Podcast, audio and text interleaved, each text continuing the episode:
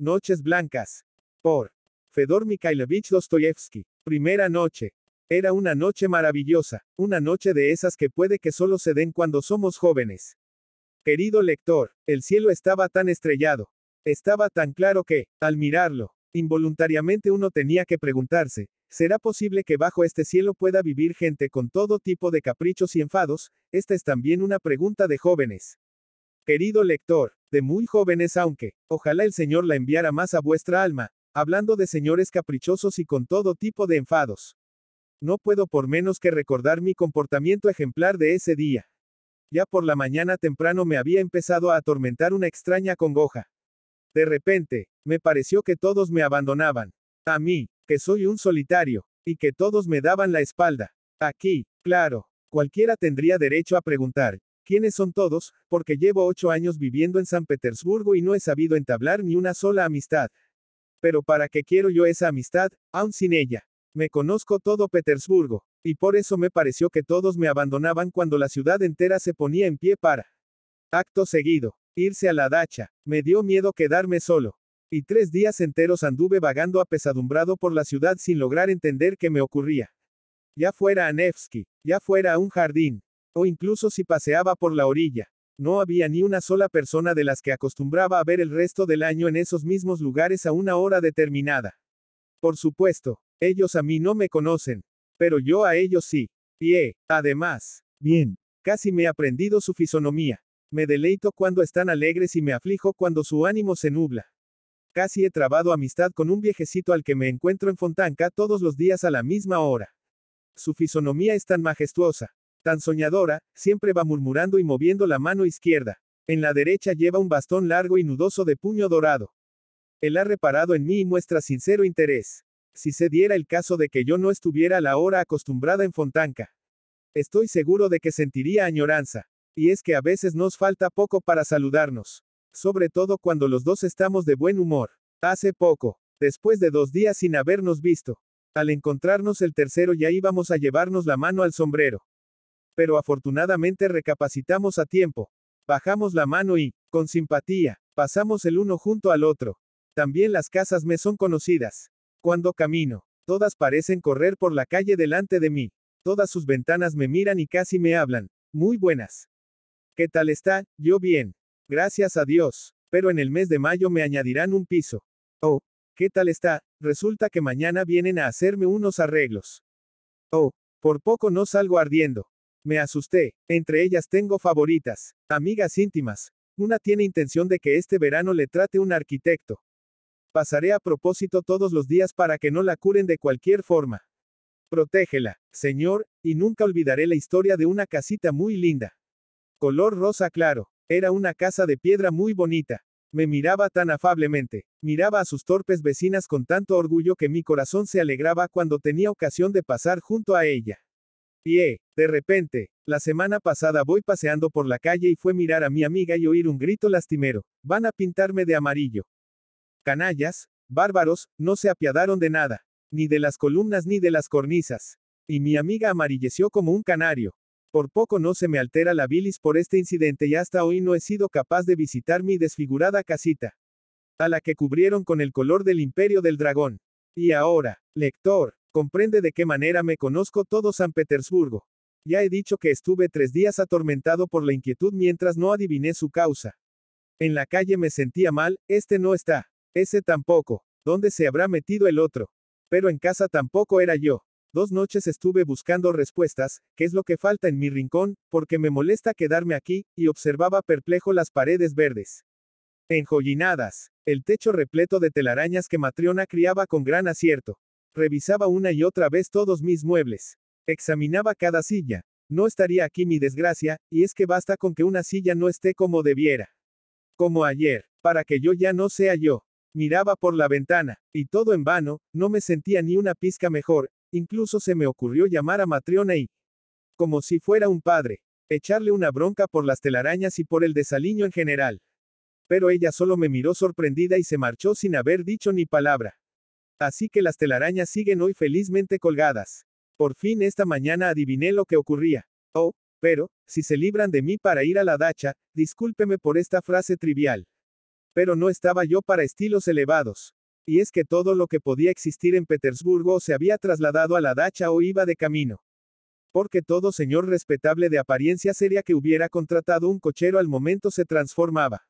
Para mí, en un respetable padre de familia que, después de sus obligaciones habituales, se encamina ligero a las entrañas de su familia, a la dacha, porque cada transeúnte tenía ahora un aspecto completamente especial que por poco no decía a todo aquel que se encontraba, señores.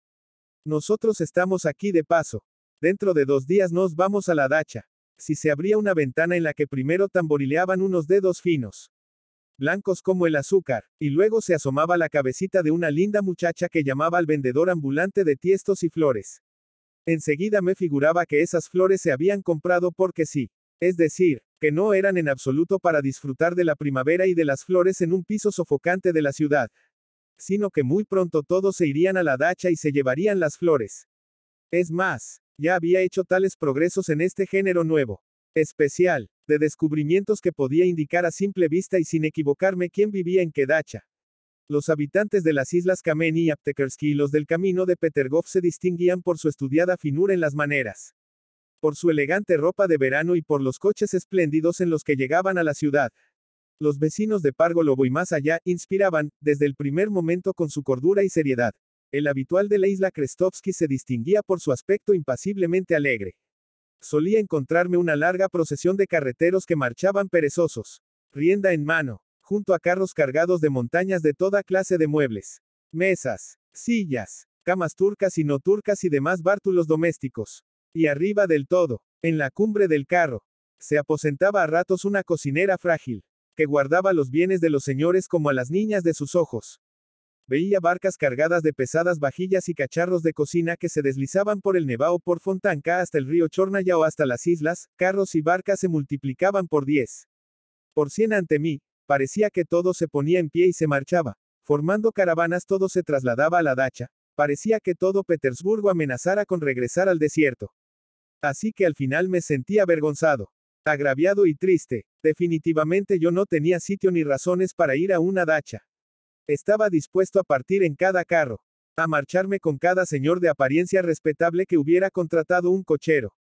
Pero nadie, ni uno solo me invitó, como si se hubieran olvidado de mí, como si en realidad yo fuera un extraño para ellos. Había caminado largo y tendido, así que ya me había dado tiempo a olvidarme de dónde estaba.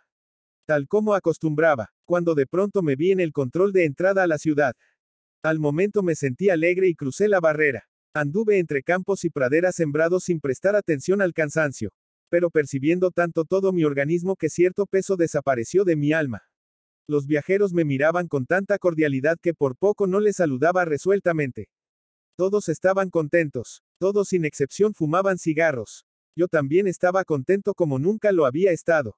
De repente me pareció estar en Italia, con tanta fuerza me había golpeado la naturaleza. A mí, un ciudadano medio enfermo a punto de asfixiarse dentro de los muros de la ciudad. Hay algo indeciblemente conmovedor en la naturaleza de nuestro Petersburgo cuando llega la primavera y, de pronto, muestra todo su poder, todas las fuerzas con las que le ha agraciado el cielo. Se guarnece con vegetación, se emperejila, las flores se visten de tonalidades, de alguna manera me recuerda involuntariamente a esa muchacha marchita y delicada a la que a veces mira con pena.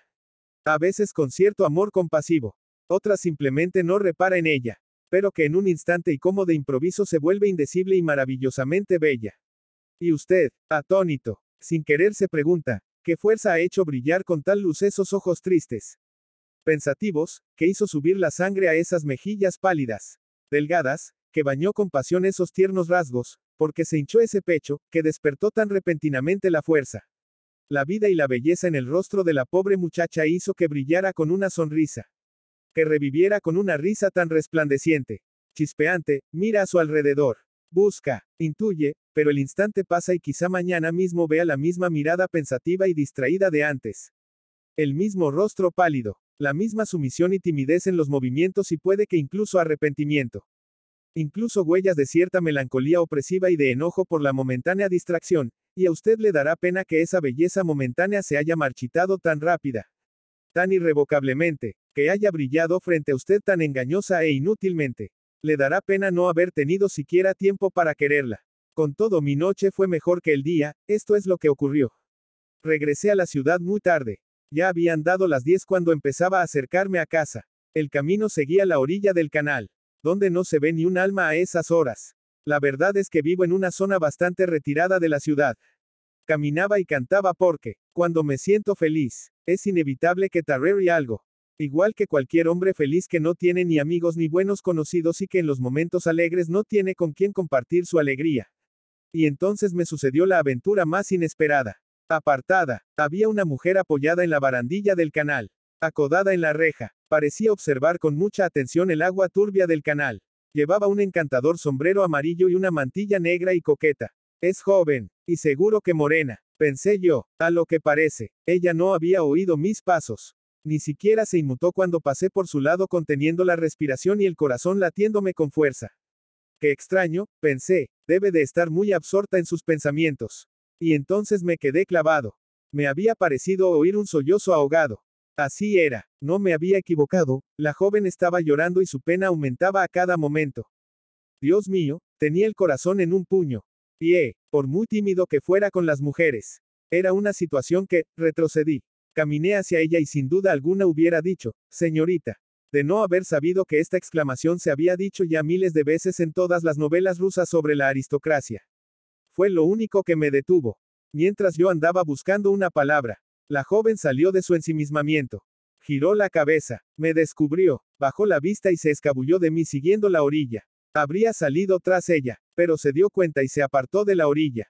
Cruzó la calle y echó a andar por la acera. Yo no me atreví a cruzar la calle. Mi corazón trepidaba igual que el de un pajarito atrapado. Y entonces un incidente vino en mi ayuda. En el otro lado de la acera, cerca de mi desconocida, apareció de pronto un señor de frac. De edad sobria, he apartó y solo cuando ya estábamos muy lejos me lanzó sus protestas en términos bastante enérgicos. Pero apenas nos llegaron sus palabras. Deme la mano, le dije a la desconocida. Y no se atreverá a importunarnos más. Me alargó la mano en silencio. Aún temblaba de inquietud y de espanto. Oh, señor no invitado. Cuanto te bendije en ese momento, la miré fugazmente. Era muy linda y morena, lo había adivinado. En las pestañas negras todavía le brillaban las lágrimas por el susto reciente o por la pena sufrida. No lo sabía, pero en sus labios brotaba ya una sonrisa. Ella también me miró a escondidas. Enrojeció ligeramente y bajó la vista. Ya ve, ¿por qué se asustó y se apartó antes de mí? Si yo hubiera estado con usted nada le habría pasado. Es que no lo conocía. Pensaba que usted también. Y ahora sí me conoce. Un poco. Por ejemplo, ¿por qué está temblando? Oh, lo ha adivinado a la primera, respondí yo encantado de que mi muchacha fuera inteligente. Esto es algo que... Si hay belleza, nunca molesta. Así es. Ha adivinado usted a la primera con quien ha ido a dar. En efecto, soy tímido con las mujeres. No voy a discutírselo. Y no estoy menos nervioso que hace unos minutos cuando ese hombre la asustó, y ahora yo. De alguna manera, estoy asustado. Es como un sueño, aunque ni siquiera en sueños he conjeturado que alguna vez iba a hablar con una mujer. ¿Cómo? De verdad, así es. Si mi mano tiembla es porque nunca la había abrazado una mano tan dulce y pequeña como la suya. Me he deshabituado de las mujeres. Quiero decir que nunca me acostumbré a ellas. Es que estoy solo, ni siquiera sé cómo hablar con ellas. Bueno, Ahora tampoco sé, no le habré dicho alguna tontería, hable con franqueza. Le aviso de que no suelo ofenderme. No, para nada, al contrario. Y si usted me está pidiendo que sea sincera, entonces le diré que a las mujeres les gusta esa timidez. Y eh, si quiere saber más, a mí también me gusta y ya no dejaré que se aparte de mí hasta que lleguemos a casa. Va a hacer que pierda mi timidez ya mismo, empecé yo ahogado por la emoción. Y entonces, adiós a mis métodos. Métodos, ¿Qué métodos? ¿Para qué? Ahora sí que ha hecho el tonto. Lo reconozco. Y no lo haré más. Se me ha escapado sin querer. Aunque cómo pretende que en un momento así no exista el deseo de... de gustar, por ejemplo. Pues sí, pero sea buena. Por Dios. Sea buena. Juzgue quién soy. Ya tengo 26 años y nunca he tenido trato con nadie. Como puedo hablar bien y... Además, con habilidad, será más provechoso cuando se haya contado todo abiertamente. No sé callar cuando el corazón habla en mi interior. Bueno, no importa, créalo. Ni una sola mujer, nunca, nunca, ningún trato, y día tras día solo sueño con encontrar por fin a alguien. Ay, si usted supiera las veces que me he enamorado así. Pero ¿cómo es eso? ¿Y de quién? Pues de nadie, de un ideal, de aquella con la que haya soñado. En mis sueños creo novelas enteras. Uy, usted no me conoce, claro que habré tratado con dos o tres mujeres, de otra forma no se puede. Pero qué mujeres eran, no eran más que dueñas que, pero le estoy haciendo reír. Le contaré que más de una vez he pensado en ponerme a hablar así por las buenas. En la calle, con alguna aristócrata, cuando estuviera sola, claro está, hablar con timidez, por supuesto, con respeto y pasión, decirle que perezco en soledad para que ella no se aparte de mí. Que no tengo métodos para conocer siquiera una sola mujer. Sugerirle que incluso es su obligación como mujer no rechazar una súplica tan tímida de alguien tan desgraciado como yo. Que, finalmente, todo lo que pido es que me digan con simpatía dos palabras fraternales. Que no me aparten a la primera. Que crean en mí de palabra. Que escuchen atentas lo que voy a decir. Que se rían de mí si quieren. Que me infundan esperanzas. Que me digan dos palabras. Dos palabras nada más. Y luego no importa si no nos vemos más, pero se ríe usted, bueno. También hablo para eso. No se enoje. Me río porque es usted su propio enemigo y, si lo intentara, lo conseguiría. Puede que aún en la calle le salga bien. Cuanto más sencillo, mejor le saldrá, ni una sola mujer buena. A no ser que sea tonta o, sobre todo, que en ese momento esté enfadada por algo. Se resolvería echarlo a usted sin esas dos palabras que ha implorado tan tímidamente, aunque yo le tomaría por un loco. Sin duda, de hecho, Así le juzgué. Bien sé yo qué gente hay por ahí. Oh, muchas gracias, grité yo. No sabe lo que acaba de hacer por mí. Está bien, está bien, pero, dígame, ¿por qué sabía que yo era una mujer con la que, bueno, que usted me creía digna de, atención y amistad, resumiendo. No una dueña, como las ha llamado usted. ¿Por qué se resolvió a acercarse? ¿Por qué? ¿Por qué? Pero si usted estaba sola. Ese señor fue demasiado osado. Es de noche. ¿Estará usted de acuerdo conmigo en que era mi obligación? No, no, antes. En el otro lado. Porque usted quería acercarse a mí. No, en el otro lado, pues. La verdad, no sé qué responder. Temo que, sabe, hoy he sido feliz. He caminado y cantado. He estado en el campo. Nunca había sentido unos momentos tan felices. Y usted, me pareció que era posible, bueno. Perdóneme si le hago recordar, me pareció que usted lloraba y yo. Yo no podía oírlo. Mi corazón se encogió. Dios mío, ¿acaso no podía sentirme triste por usted? ¿Acaso es un pecado sentir por usted compasión fraternal? Perdone. He dicho compasión. Bueno, en fin, ¿acaso podía molestarle que involuntariamente se me ocurriera acercarme a usted? Déjelo ya, es suficiente. No diga nada, dijo la chica bajando la vista y estrechándome la mano. La culpa es mía por haber sacado el tema. Pero estoy contenta de no haberme equivocado con usted. Bueno, ya estoy en casa, tengo que seguir por aquí. Por la travesía, está cerca, a dos pasos, adiós. Le agradezco que, entonces es verdad, de veras que no nos vamos a ver nunca más, de veras que se termina aquí. Ya ve, dijo la muchacha entre risas. Al principio quería solo dos palabras y ahora, de todas formas no voy a decirle nada, puede que nos veamos. Vendré aquí mañana, dije yo. Ay, discúlpeme, ya estoy exigiendo. Sí, es usted un impaciente, casi está exigiendo. Oiga, escúcheme, interrumpí yo, discúlpeme si de nuevo le digo algo un poco, pero aquí va, es imposible que no venga mañana. Soy un soñador, tengo tan poca vida real y momentos como este, como el de ahora, los cuento tan raramente que es imposible que no repita estos momentos en sueños. Soñaré con usted toda la noche, toda la semana, el año entero, seguro que vengo mañana aquí justo aquí, a este mismo lugar justo a esta hora. Y seré feliz recordando el día de ayer. Este sitio ya me es querido. Tengo otros dos o tres sitios así en San Petersburgo.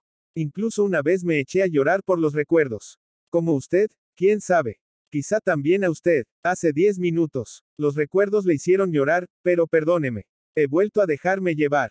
Quizá usted haya sido especialmente feliz aquí. Está bien, dijo la muchacha. Puede que venga mañana. También a las 10. Veo que ya no puedo prohibírselo, lo que ocurre es que tengo que estar aquí. No piense que estoy acordando una cita. Le aviso de que tengo que estar aquí por algo personal. Pero, bueno, seré sincera con usted, no pasa nada si viene. En primer lugar, podría volver a suceder algo desagradable. Pero dejemos eso a un lado.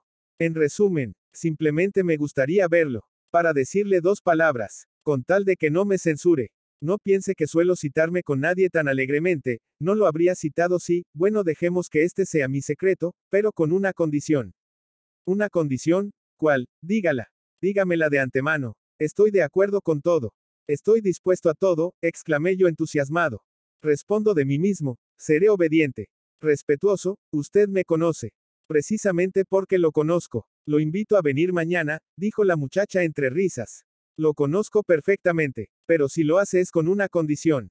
En primer lugar, ande. Sea bueno y cumpla lo que voy a pedirle. Ya ve que le hablo con franqueza. No se enamore de mí, no es posible. Se lo aseguro. Estoy dispuesta a ser su amiga. Aquí tiene mi mano, pero no puede enamorarse. Por favor, se lo pido. Se lo juro, grité yo atrapando su mano.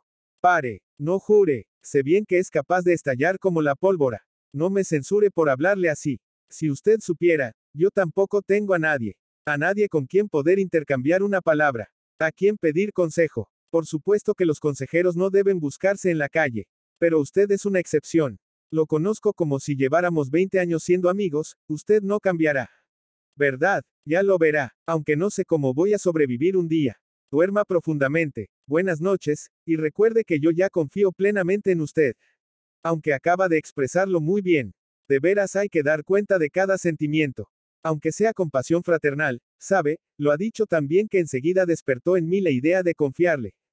Por Dios, el qué, hasta mañana, dejemos que sea un secreto por ahora. Mejor para usted, al menos en la distancia parecerá una novela. Puede que mañana se lo cuente. O puede que no, le aviso de antemano.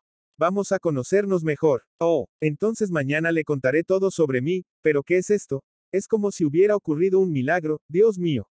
¿Dónde estoy? Dígame, ¿acaso está disgustada por no haberse enfadado? Como habría hecho otra, y por no haberme alejado desde el principio, dos minutos y ya me ha hecho feliz para siempre. Así es. Feliz, ¿cómo saberlo? Pero puede que usted me haya reconciliado conmigo mismo que haya resuelto mis dudas, quizás sobre mí caigan esos momentos, sí. Mañana se lo contaré todo.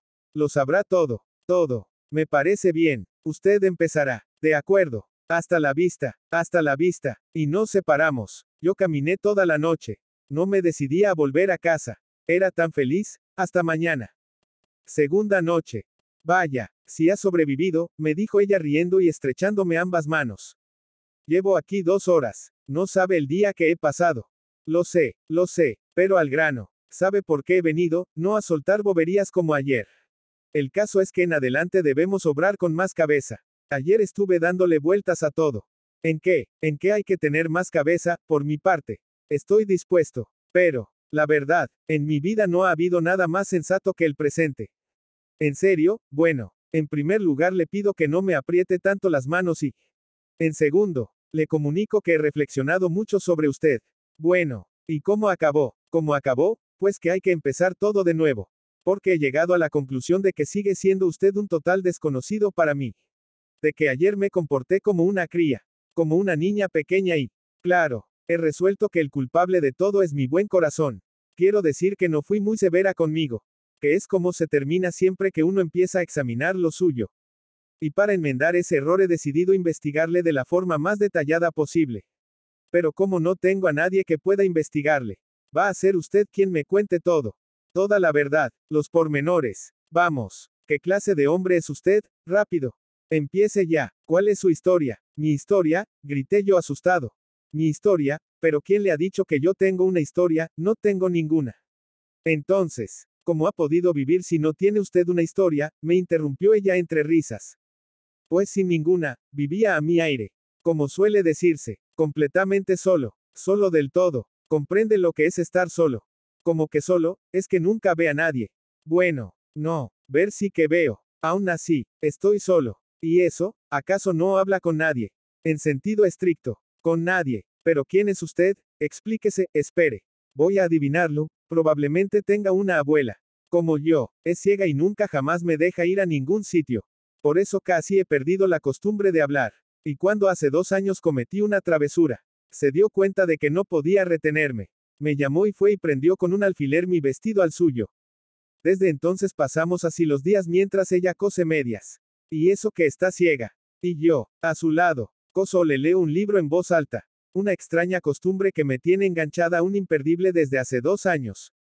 Ay, Dios mío, qué desgracia, pero no. Yo no tengo una abuela así. Y si no la tiene, ¿cómo es que se queda en casa? Oiga, ¿quiere saber quién soy? Sí, claro, claro. En el sentido estricto de la palabra. En el sentido más estricto de la palabra. Pues bien, soy un tipo. Un tipo, un tipo, como que, un tipo, gritó la muchacha echándose a reír a carcajadas como si no hubiera logrado reírse en todo un año. Es usted realmente divertido, mire. Ahí hay un banco. Vamos a sentarnos. Por aquí no pasa nadie. No pueden oírnos y comience de una vez con su historia, porque no va a convencerme, usted tiene una historia. Solo que la está ocultando. Para empezar, ¿qué es eso de un tipo? Un tipo, un tipo es alguien original. Una persona bien ridícula, respondí yo soltando carcajadas tras la risa infantil de ella. Es un carácter, dígame, sabe que es un soñador. Un soñador, por favor. Como no voy a saberlo, yo misma lo soy, que no me vendrá a la cabeza cada vez que estoy junto a mi abuela, mire. Empiezo a soñar y me pierdo en mis pensamientos. Y me caso con un príncipe chino, pero. Por otro lado, soñar está bien, aunque, bueno, si tienes otras cosas en que pensar, añadió la muchacha. Esta vez bastante seria. Maravilloso, pues si usted se ha casado con un yan chino. Seguro que me comprende perfectamente. Bueno, aquí va, espere. Todavía no sé su nombre. Ya era hora, anda que se ha acordado usted pronto. Ay, Dios mío, ni siquiera me ha venido a la cabeza. Me encontraba tan bien. Me llamo Nastenka. Nastenka, y ya, ya, de veras le parece poco, qué difícil de contentar es usted. Poco, es mucho. Al revés, es muchísimo. Nastenka, qué niña tan buena es usted. Si desde el principio usted es Nastenka para mí. Así es. Vamos, hable. Bueno, Nastenka, mire qué historia tan divertida resulta. Me senté a su lado. Adopté una pose pedante y seria y empecé como si lo tuviera escrito. Nastenka, por si no lo sabe. En San Petersburgo hay rincones bastante curiosos. En estos lugares es como si no entrara el mismo sol que brilla para todos los petersburgueses. Sino otro distinto, nuevo, uno encargado a propósito para estos rincones. Y brilla sobre todas las cosas con una luz diferente. Especial, en estos rincones. Querida Nastenka, se vive una vida completamente distinta. Una que no se parece a la que bulle a nuestro alrededor. Sino una que quizá existe en un remoto y desconocido país. Y no en el nuestro. No en este tiempo nuestro tan serio. Esa vida es una mezcla de algo puramente fantástico, de algo ideal y apasionado, pero, al mismo tiempo, hay, Nastenka, de algo prosaico y descolorido, común, por no decir vulgar hasta límites increíbles. Uf, vaya introducción, Dios mío, ¿qué será lo que voy a oír? Pues va a oír, Nastenka, me parece que nunca dejaré de decir su nombre. Va a oír que en esos rincones vive gente extraña, los soñadores. Un soñador, por si necesita una definición minuciosa, no es una persona. Sabe, sino una criatura de género neutro. Habita mayormente en algún rincón inaccesible. Como si se ocultara hasta de la luz del día y, cuando se encierra en sí mismo, se adhiere a su rincón como un caracol. O cuando menos se parece mucho en su relación a ese curioso animal que es animal y caza al mismo tiempo y que se llama tortuga. ¿Usted qué cree? ¿Por qué quiere tanto a sus cuatro paredes pintadas infaliblemente de verde? sucias de hollín, desoladoras y amarillentas de tabaco hasta lo inadmisible, porque este ridículo señor. Cuando viene a visitarlo alguno de sus escasos conocidos, lo que acaba en que todos sus conocidos se esfuman. ¿Por qué este ridículo señor los recibe tan desconcertado? Con el rostro tan cambiado y tan turbado como si acabara de cometer un crimen entre esas cuatro paredes como si fabricara billetes falsos o unos poemillas para enviar a una revista junto con una carta anónima donde se revela que el auténtico poeta ya ha muerto y que un amigo suyo cree que es un deber sagrado publicar los versos, dígame. Nastenka, ¿por qué se les apaga la conversación a estos dos interlocutores? ¿Por qué ni una risa ni una palabra animada sale de la lengua del perplejo amigo que ha entrado inesperadamente y al que en otros momentos le encantan la risa? Las palabras animadas, las conversaciones sobre el bello sexo y otros temas divertidos, ¿por qué? Al fin, este amigo, probablemente un conocido reciente, ante su primera visita, y no habrá una segunda, pues el amigo no va a volver. Porque también el amigo con toda su agudeza, si es que la tiene, está tan desconcertado. Tan tieso, mirando el rostro girado de su anfitrión, quien, a su vez, Ya está completamente aturdido y perdido con los últimos esfuerzos titánicos pero infructuosos por enderezar y alumbrar la conversación. Por demostrar que también él tiene mundo. Por hablar también el del bello sexo y al menos con tal sumisión gustar al pobre hombre que había llegado donde no debía. Que había ido a visitarlo por error, y, por fin, porque de pronto el invitado agarra su sombrero y se marcha presto al recordar inesperadamente un asunto urgentísimo. Que nunca ha existido, y libera de cualquier manera su mano del cálido apretón del anfitrión.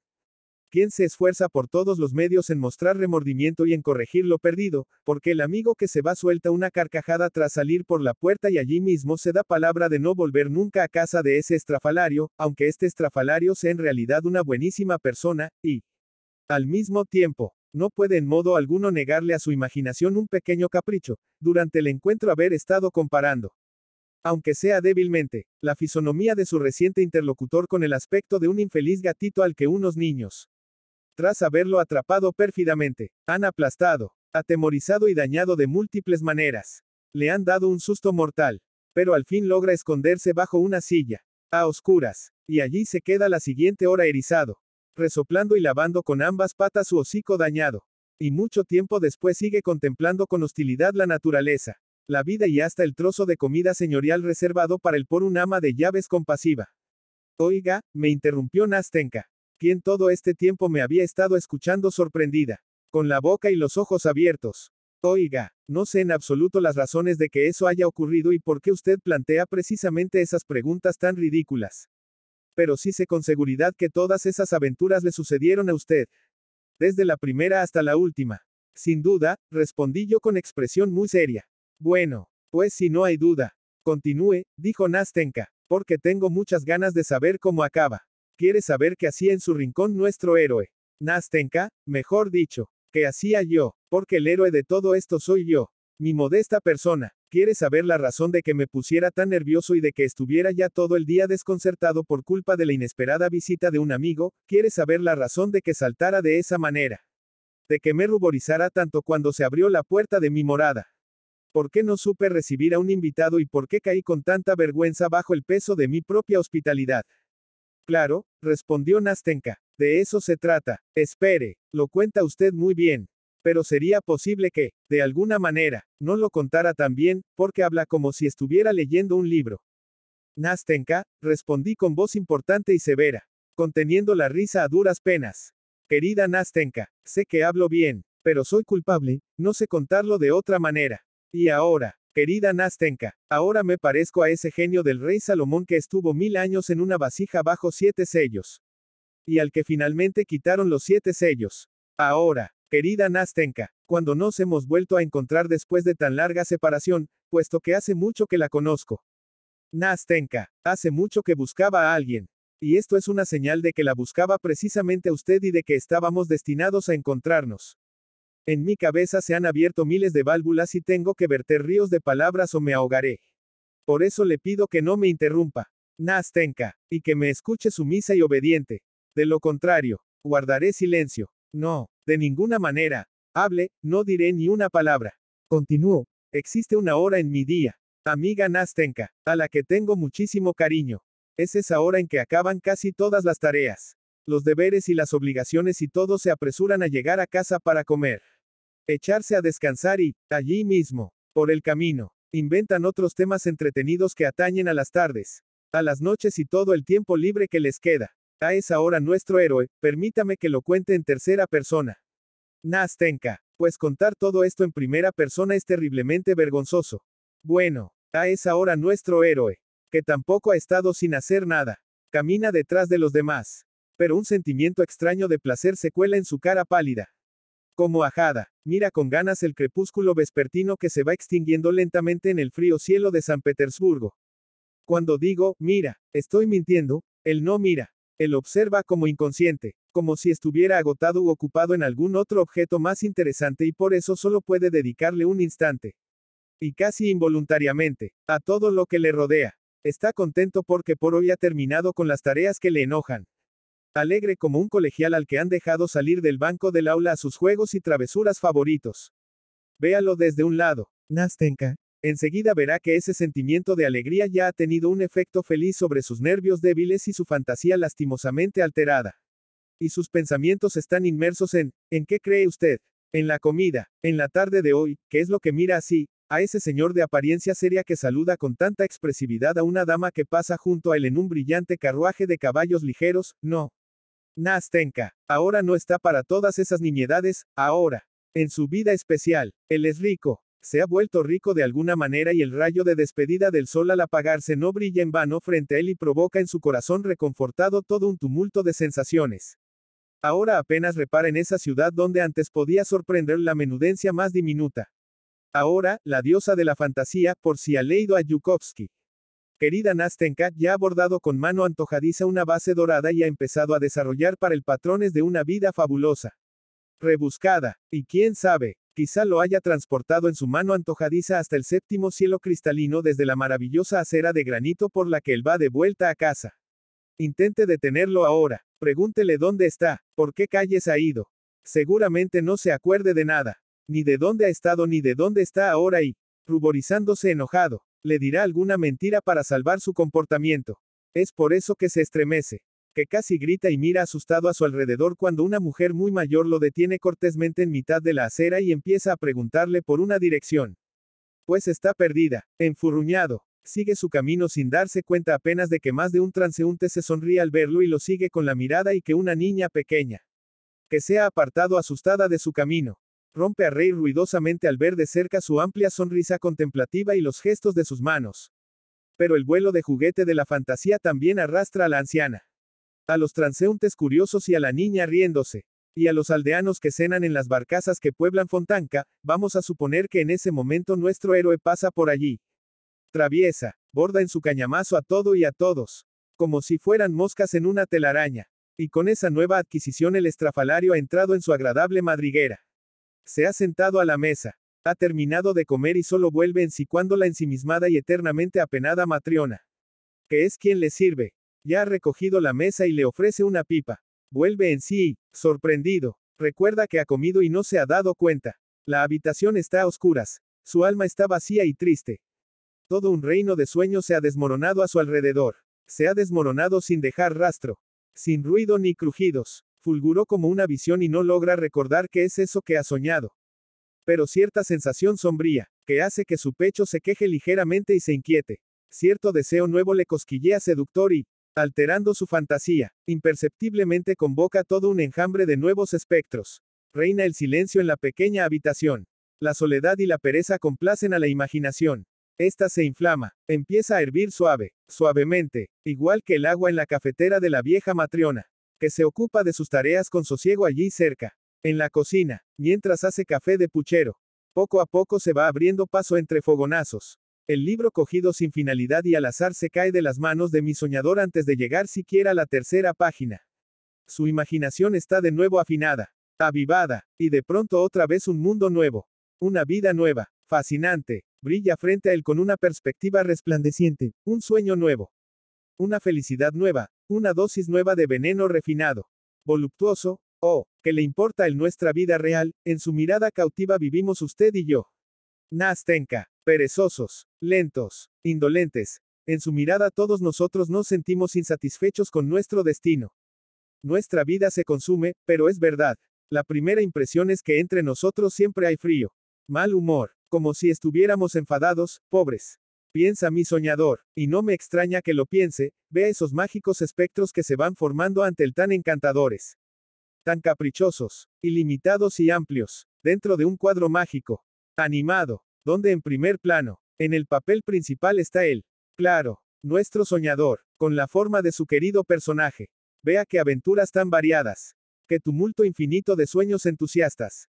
Me pregunta usted con qué sueña, vaya pregunta, pues con todo, con el papel del poeta al principio ignorado y después laureado. Con su amistad con Hoffman. La noche de San Bartolomé. Diana Vernon. El heroico papel de Iván el Terrible en la toma de Kazán. Clara Mowbray. Effie Deans. La catedral de los prelados y Us delante de ella. El alzamiento de los muertos en Roberto, recuerda la música, olía a cementerio. Mina y Brenda, la batalla del Bereziná, la lectura de poemas en casa de la condesa V asterisco asterisco asterisco de asterisco asterisco asterisco. Danton, Cleopatra e Isua Amanti, la casita en Colomna, su rincón, y al lado la creación querida que lo escucha en las tardes de invierno con la boca y los ojos abiertos. Igual que usted a mí ahora. Mi pequeño ángel, sí. Nastenka, que le importa a él. A un holgazán voluptuoso. Esa vida que tanto deseamos usted y yo, cree que es una vida pobre. Miserable, sin adivinar que quizá también a él le llegue esa triste hora en que daría todos sus años de fantasía por un día de esa vida miserable. Además no los entregaría por alegría, no por felicidad, aunque en ese momento tampoco querrá elegir pena, arrepentimiento o aflicción sin obstáculos. Pero de momento no ha llegado esa hora terrible y él no desea nada porque está por encima de los deseos. Porque lo tiene todo, porque está saciado, porque él mismo es el artista de su vida y cada hora la crea según un arbitrio nuevo. Y es que es tan fácil, tan natural crear este mundo de cuento, de fantasía, como si en realidad no fueran visiones. Verdad es que está dispuesto a creer a cada rato que toda esa vida no son sus sentimientos alterados. No es un espejismo ni un engaño de su imaginación, sino que todo es real, auténtico, existe, pero explíqueme, Nastenka, ¿por qué el ánimo se avergüenza en momentos así? Porque magia. Según que desconocido arbitrio el pulso se acelera. Las lágrimas salpican los ojos del soñador. Arden sus mejillas pálidas, humedecidas, y una dicha tan irresistible colma toda su existencia, porque las noches de insomnio se pasan en un instante de alegría incombustible y felicidad. Y cuando los rayos rosados del alba brillan en las ventanas y el amanecer ilumina la habitación sombría con esa luz sospechosa y fantástica de San Petersburgo nuestro soñador. Agotado, exhausto, se derrumba sobre la cama y duerme amortecido por culpa del entusiasmo de su espíritu enfermizo y conmovido y con dolor penoso pero dulce en el corazón, sí. Nastenka, te engañarás e involuntariamente creerás que es pasión auténtica, verdadera, lo que agita su alma.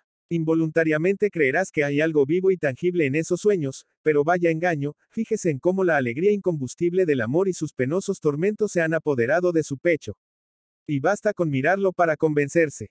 Mírelo. Nastenka, ¿creería usted que, en realidad, nunca ha conocido a la que tanto ama en su frenético sueño? ¿Será posible que solo la haya visto entre espectros cautivadores y que esa pasión sea soñada? ¿Será verdad que no han pasado tantos años de su vida ellos dos solos? Apartados del mundo pero uniendo su propio mundo, su propia vida, a la vida del otro, ¿será verdad que no era ella quien? A una hora avanzada, cuando llegó la separación, no era ella quien sollozaba sobre su pecho añorándolo y sin oír la tempestad desencadenada en el cielo cruel. Sin oír el viento que arrancaba las lágrimas de sus pestañas negras, será verdad que todo fue un sueño, también el jardín melancólico. Abandonado y salvaje, con senderos cubiertos de musgo, solitario y sombrío, donde los dos solían pasear, donde aguardaban, añoraban, querían, donde tanto tiempo se quisieron, tanto tiempo, con tanta ternura, y la extraña casa ancestral en la que ella había vivido largo tiempo apartada y triste. Con un marido mayor y taciturno, siempre callado y bilioso y que los asustaba a ellos, que eran tímidos como niños y que se ocultaban su amor triste y temerosamente, como sufrían, cuánto miedo tenían, qué inocente y puro era su amor y qué malvada, naturalmente, era la gente, Dios mío. ¿Será verdad que él no se la encontró tiempo después lejos de las orillas de su patria? bajo un caluroso cielo extranjero de mediodía, en la ciudad eterna y maravillosa, entre el brillo de un baile, bajo el estruendo de la música, en un palazzo, sin duda alguna en un palazzo, que se hundía en un mar de fuegos. En ese balcón envuelto en mirtos y rosas donde ella, al reconocerlo, se había quitado la máscara rápidamente, le había susurrado, soy libre, y, temblando, se había lanzado a sus brazos y, fundidos en un abrazo, con un grito de emoción, al instante se olvidaron de la pena, de la separación y de todos los tormentos, de la casa sombría y del viejo, del jardín oscuro en su lejana patria y del banco en el que con un último y ardiente beso ella escapó de un abrazo rígido por el sufrimiento y la desesperación, Nastenka. Estará usted de acuerdo en que no le queda más que saltar de la silla. Sentirse confundido y ruborizarse como un colegial que acaba de guardarse en el bolsillo una manzana robada en el jardín vecino. Cuando cierto joven larguirucho y fuerte, un bromista y parlanchín, el amigo no invitado, abre la puerta y grita como si nada, acabo de llegar de Pavlovska. Amigo mío, Dios mío, el viejo conde ha muerto. Empieza una felicidad inenarrable, y aquí la gente se dedica a venir de Pavlovska. Acabé mis exclamaciones patéticas y guardé un silencio patético. Recuerdo que, a pesar de todo, tenía muchísimas ganas de romper a reír a carcajadas. Porque sentía que en mi interior empezaba a agitarse un diablillo hostil. Sentía un nudo en la garganta, que me tiraba el mentón y que mis ojos se humedecían cada vez más. Esperaba que Nastenka, que me había estado escuchando con ojos inteligentes y bien abiertos, empezara a soltar carcajadas infantiles e inconteniblemente alegres. Y ya iba a arrepentirme de haber llegado demasiado lejos, de haber contado en vano que mi corazón llevaba mucho tiempo en ebullición, que podía hablar como si estuviera leyendo porque mi discurso llevaba mucho tiempo escrito y ahora no me había resistido a leerlo. A confesar la verdad sin esperar que me comprendieran. Pero, para mi sorpresa, ella se quedó callada. Poco después me apretó la mano suavemente y preguntó con interés cohibido. ¿Es posible que haya vivido así toda la vida, de verdad? Toda ella, Nastenka, respondí yo, toda mi vida y creo que así también la terminaré. No, eso no puede ser, dijo inquieta. Eso no va a pasar. Entonces puede que yo viva toda la vida junto a mi abuela. Oiga, usted sabe que no es bueno vivir así. ¿Verdad? Lo sé, Nastenka, lo sé, exclamé sin poder contener más mis sentimientos. Y ahora más que nunca sé que he perdido en vano mis mejores años, ahora lo sé y siento que enfermo al saberlo. Porque el cielo la ha enviado. Mi buen ángel, para decírmelo y demostrármelo. Sentado aquí a su lado y mientras hablamos. Me da hasta miedo pensar en el futuro porque en el futuro hay de nuevo soledad. De nuevo esa vida rancia e innecesaria. ¿Y con qué voy a soñar cuando en la vida real he sido tan feliz a su lado? Oh. Bendita sea, mi querida muchacha, por no haberme apartado a la primera. Porque ya puedo decir que he estado vivo dos noches de mi vida. Ay, no, no, gritó Nastenka con ojos brillantes por las lágrimas. No, ya no va a ser así. No vamos a despedirnos así, ¿qué dice usted de dos noches? Ay, Nastenka, ¿sabe para cuánto tiempo me ha reconciliado conmigo mismo? Sabe que ya no voy a pensar tan mal de mí como lo he hecho en algunas ocasiones, sabe que quizá ya no vuelva a sentir melancolía por haber cometido crímenes y pecados en esa vida mía porque esa vida era un crimen y un pecado, y no crea que estoy exagerando ante usted. Quiera Dios que no lo piense. Nastenka, pues a veces se me vienen encima unos momentos de tanta congoja.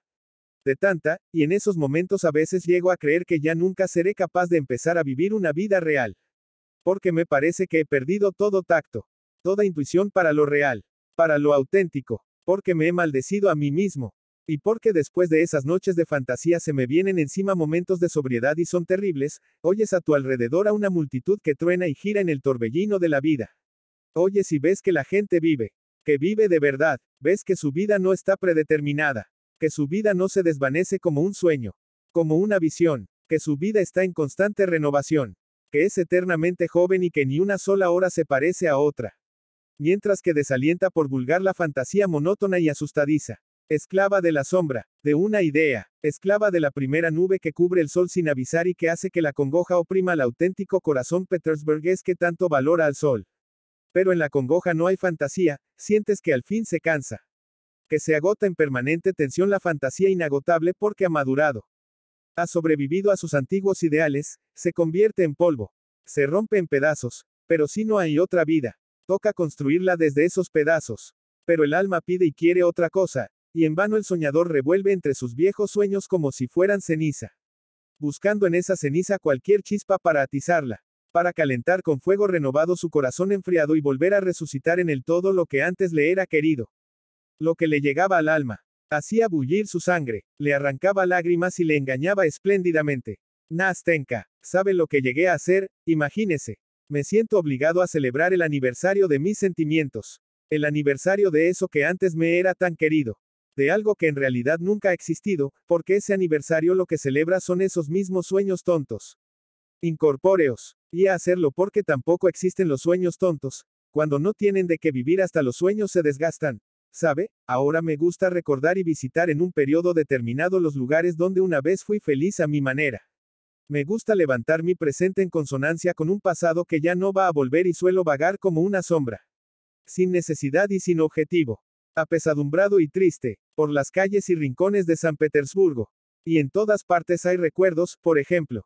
Me acuerdo de que justo hace un año aquí, justo en este momento, a esta hora, vagaba por esta misma acera igual de solitario, igual de apesadumbrado que ahora. Y me acuerdo de que entonces mis sueños eran tristes y que, aunque antes tampoco estaba bien, aún así siento que era más fácil, más tranquilo vivir, siento que no existían estos negros pensamientos que me acechan ahora, que no existían estos remordimientos de conciencia, remordimientos sombríos y lúgubres que ahora no me dejan en paz ni de día ni de noche. Y te preguntas, ¿dónde están tus sueños? Y meneas la cabeza y te dices, qué rápido pasan los años. Y de nuevo te preguntas, ¿y qué has hecho tú con tus años, donde has enterrado tu mejor época, has o no vivido? Mira, te dices, mira, en el mundo empieza a hacer frío. Y pasarán más años y con ellos vendrá la lóbrega soledad. Vendrá la temblorosa vejez con un bastón y, con ellos, la melancolía y el desaliento. Palidecerá tu mundo de fantasía. Cesará, se marchitarán tus sueños y se caerán como las hojas amarillas de los árboles. Ay. Nastenka, qué triste será quedarse solo. Completamente solo, sin tener siquiera de qué lamentarse. Nada, nada de nada, porque todo lo perdido. Todo eso era nada, un cero absoluto y absurdo. No eran sino ensoñaciones. No puedo sentir más pena, dijo Nastenka secándose las lágrimas que le caían por la cara. Todo ha terminado, ahora estamos los dos. No importa qué me ocurra. Ya nunca nos separaremos. Escúcheme, soy una chica sencilla. He estudiado muy poco, aunque la abuela me buscó un profesor. Pero de verdad que lo comprendo. Porque todo lo que me ha contado lo viví yo cuando mi abuela me enganchó a su vestido. Claro que yo no lo hubiera contado tan bien como lo ha hecho usted. Yo no he estudiado, añadió con timidez. Pues seguía sintiendo cierto respeto hacia mi discurso patético y mi estilo elevado. Pero estoy muy contenta de que se haya sincerado así conmigo. Ahora lo conozco. Lo conozco perfectamente. Y sabe que, quiero contarle mi historia sin ocultarle nada. Y después tendrá que aconsejarme. Es usted muy inteligente. Promete aconsejarme. Ay, Nastenka, respondí, aunque nunca he dado consejos. Y menos aún buenos. Ahora veo que si vamos a vivir siempre así, lo que sería bastante inteligente, tendremos un montón de consejos inteligentes que ofrecer al otro. Entonces, mi buena Nastenka, ¿qué consejo necesita? Hable sin rodeos. Estoy tan alegre, tan feliz, me siento tan valiente y capaz que tendré respuestas para todo. No, no, me interrumpió Nastenka entre risas. No necesito un consejo inteligente. Necesito un consejo cordial, de hermano, como si llevara un año queriéndome. Trato hecho. Nastenka, exclamé entusiasmado. Y si llevara 20 años queriéndola. No la querría más intensamente que ahora. Deme la mano, dijo ella. Aquí la tiene, respondí yo ofreciéndosela. Bueno, pues empecemos con mi historia. La historia de Nastenka. Ya conoce la mitad de mi historia. Quiero decir que ya sabe que tengo una abuela mayor. Si la otra mitad es igual de corta que esta, le interrumpí con mis risas. Cállese y escuche, antes de nada una condición. No me interrumpa o lo mismo me hago un lío. Bueno, escuche en silencio. Tengo una abuela mayor. Fui a vivir con ella cuando todavía era muy pequeña. Porque mi madre y mi padre murieron. Seguramente antes mi abuela era rica. Porque todavía ahora recuerda días mejores. Me dio clases en francés y luego contrató un profesor para mí. Cuando tenía 15 años, ahora tengo 17. Las clases se acabaron. Al mismo tiempo me dediqué a hacer travesuras. ¿Cuáles eran? Eso no se lo diré. Basta con saber que las faltas eran poco importantes. Solo que la abuela me llamó una mañana y me dijo que, dado que ella estaba ciega, no podía vigilarme, cogió un imperdible y enganchó mi vestido al suyo, diciendo que nos quedaríamos así toda la vida si yo, Naturalmente, no me volvía buena. En resumen, al principio no había forma de apartarse. Así que ponte a trabajar, a leer y a estudiar. Y siempre junto a mi abuela. Una vez probé a usar mi ingenio y convencí a Fiocla para que se sentara en mi lugar. Fiocla es nuestra criada, está sorda, se sentó en mi lugar. En ese momento mi abuela se había quedado dormida en el sillón y yo me fui a ver a una amiga no muy lejos. Acabó mal. Mi abuela se despertó cuando yo no estaba y preguntó algo pues pensaba que yo seguía sentada tranquilamente. Fiocla vio que mi abuela estaba preguntando, pero no oía el qué. Le dio vueltas a qué hacer. Abrió el imperdible y salió corriendo. Nastenka se interrumpió y empezó a reír. Yo me eché a reír con ella. Al instante paró. Oiga, no se ría de mi abuela. Yo me río porque es divertido, que se puede hacer si mi abuela es así, pero es que... A pesar de eso, yo la quiero un poquito. Bueno, pues entonces me riñó. Volvió a sentarme inmediatamente en mi sitio y se acabó. No había forma de moverse. Vaya, pero se me ha olvidado decirle que tenemos. Bueno, Que mi abuela tiene su propia casa. Bueno, es una casita pequeña, de solo tres ventanas, toda de madera y tan vieja como mi abuela. Pero arriba hay un entrepiso. Y al entrepiso se trasladó un nuevo inquilino. Y ese inquilino era viejo. Claro, comenté yo de paso. Por supuesto que lo era, respondió Nastenka. Y sabía estar callado mejor que usted. La verdad es que apenas abría la boca. Era un viejecito seco, mudo, ciego, cojo. Así que al final no le fue posible vivir en este mundo. Y se murió. Después necesitamos un inquilino nuevo porque no podemos vivir si no tenemos un inquilino. Esto y la pensión de la abuela son casi todos nuestros ingresos. Como hecho a propósito, el nuevo inquilino era joven, un forastero que estaba de paso. Como no regateó, mi abuela dejó que se quedara y después me preguntó, dime. Nastenka, nuestro inquilino es joven. Yo no quería mentirle, bueno. Abuela, no es del todo joven pero no es viejo. Y es de apariencia agradable. Pregunta mi abuela. Y ahora tampoco quería mentir, sí. Abuela, es de apariencia agradable. Le digo. Y ella. Ay, qué castigo. Qué castigo, y esto lo digo por ti. Nieta, para que no te quedes embobada mirándolo. Ay, qué tiempos estos, un inquilino normal y encima de apariencia agradable. Igualito que antes. La abuela siempre está con el pasado, que si era más joven antes. Que si el sol calentaba más. Que si la nata antes no se agriaba tan pronto. Siempre, antes, y yo me quedo sentada y en silencio. Pero pensando, ¿cómo es que la abuela me sugiere? Me pregunta si el inquilino es guapo y joven. Pero solo un momento. Fue pensarlo y enseguida me puse otra vez a contar nudos a surcir medias. Y lo olvidé completamente. Entonces una mañana viene el inquilino a decirnos que habíamos prometido empapelarle la habitación. Y hablando, hablando, pues mi abuela es palabrera. Dice, Nastenka, acércate al dormitorio y trae el abaco. Al momento me puse en pie toda colorada. No sé por qué, y se me olvidó que estaba enganchada. Para desengancharme a escondidas y que el inquilino no lo viera, di tal tirón que el sillón de la abuela se movió.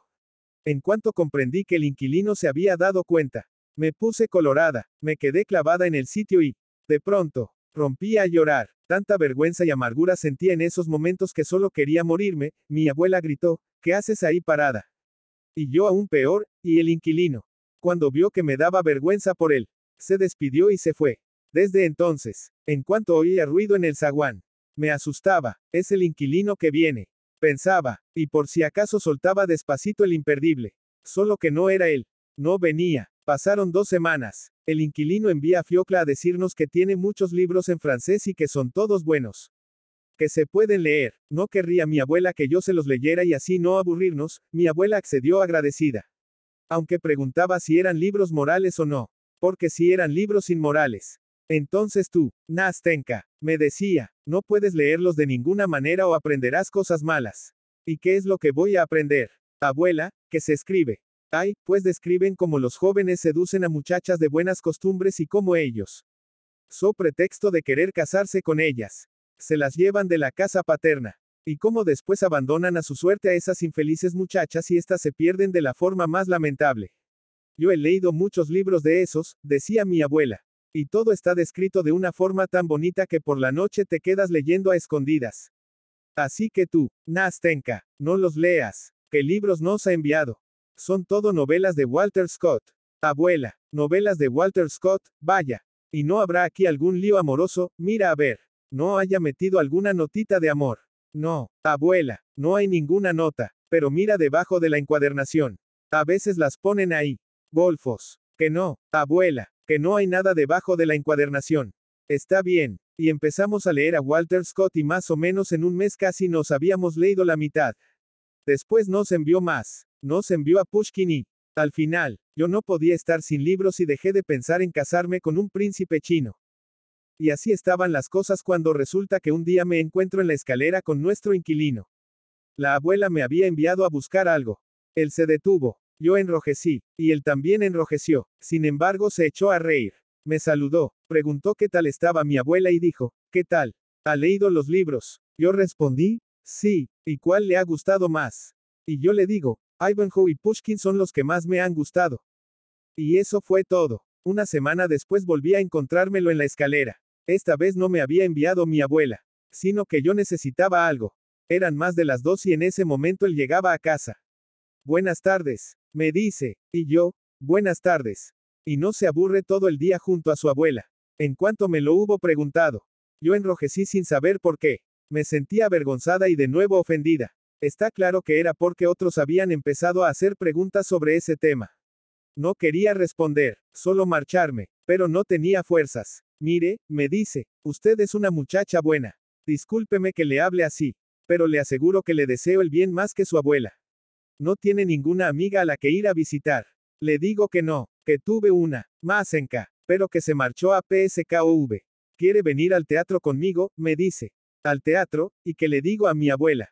Pues a espaldas de su abuela. No, le digo, no quiero mentir a mi abuela. Adiós. Entonces adiós. Pero yo no le he dicho nada. Y solo después de comer vino a vernos. Se sentó, estuvo hablando mucho rato con la abuela. Le preguntó cómo estaba, si iba a algún sitio, si tenía conocidos, y de pronto dice, pues hoy tenía un palco para la ópera. Interpretan El Barbero de Sevilla. Unos conocidos querían ir, pero después me han dicho que no y ahora se me han quedado libres. El Barbero de Sevilla, gritó mi abuela. Es el mismo barbero que interpretaban antaño. Sí, ese mismo barbero, dijo él y me miró. Y entonces yo entendí todo y enrojecí. El corazón me daba saltos de esperanza.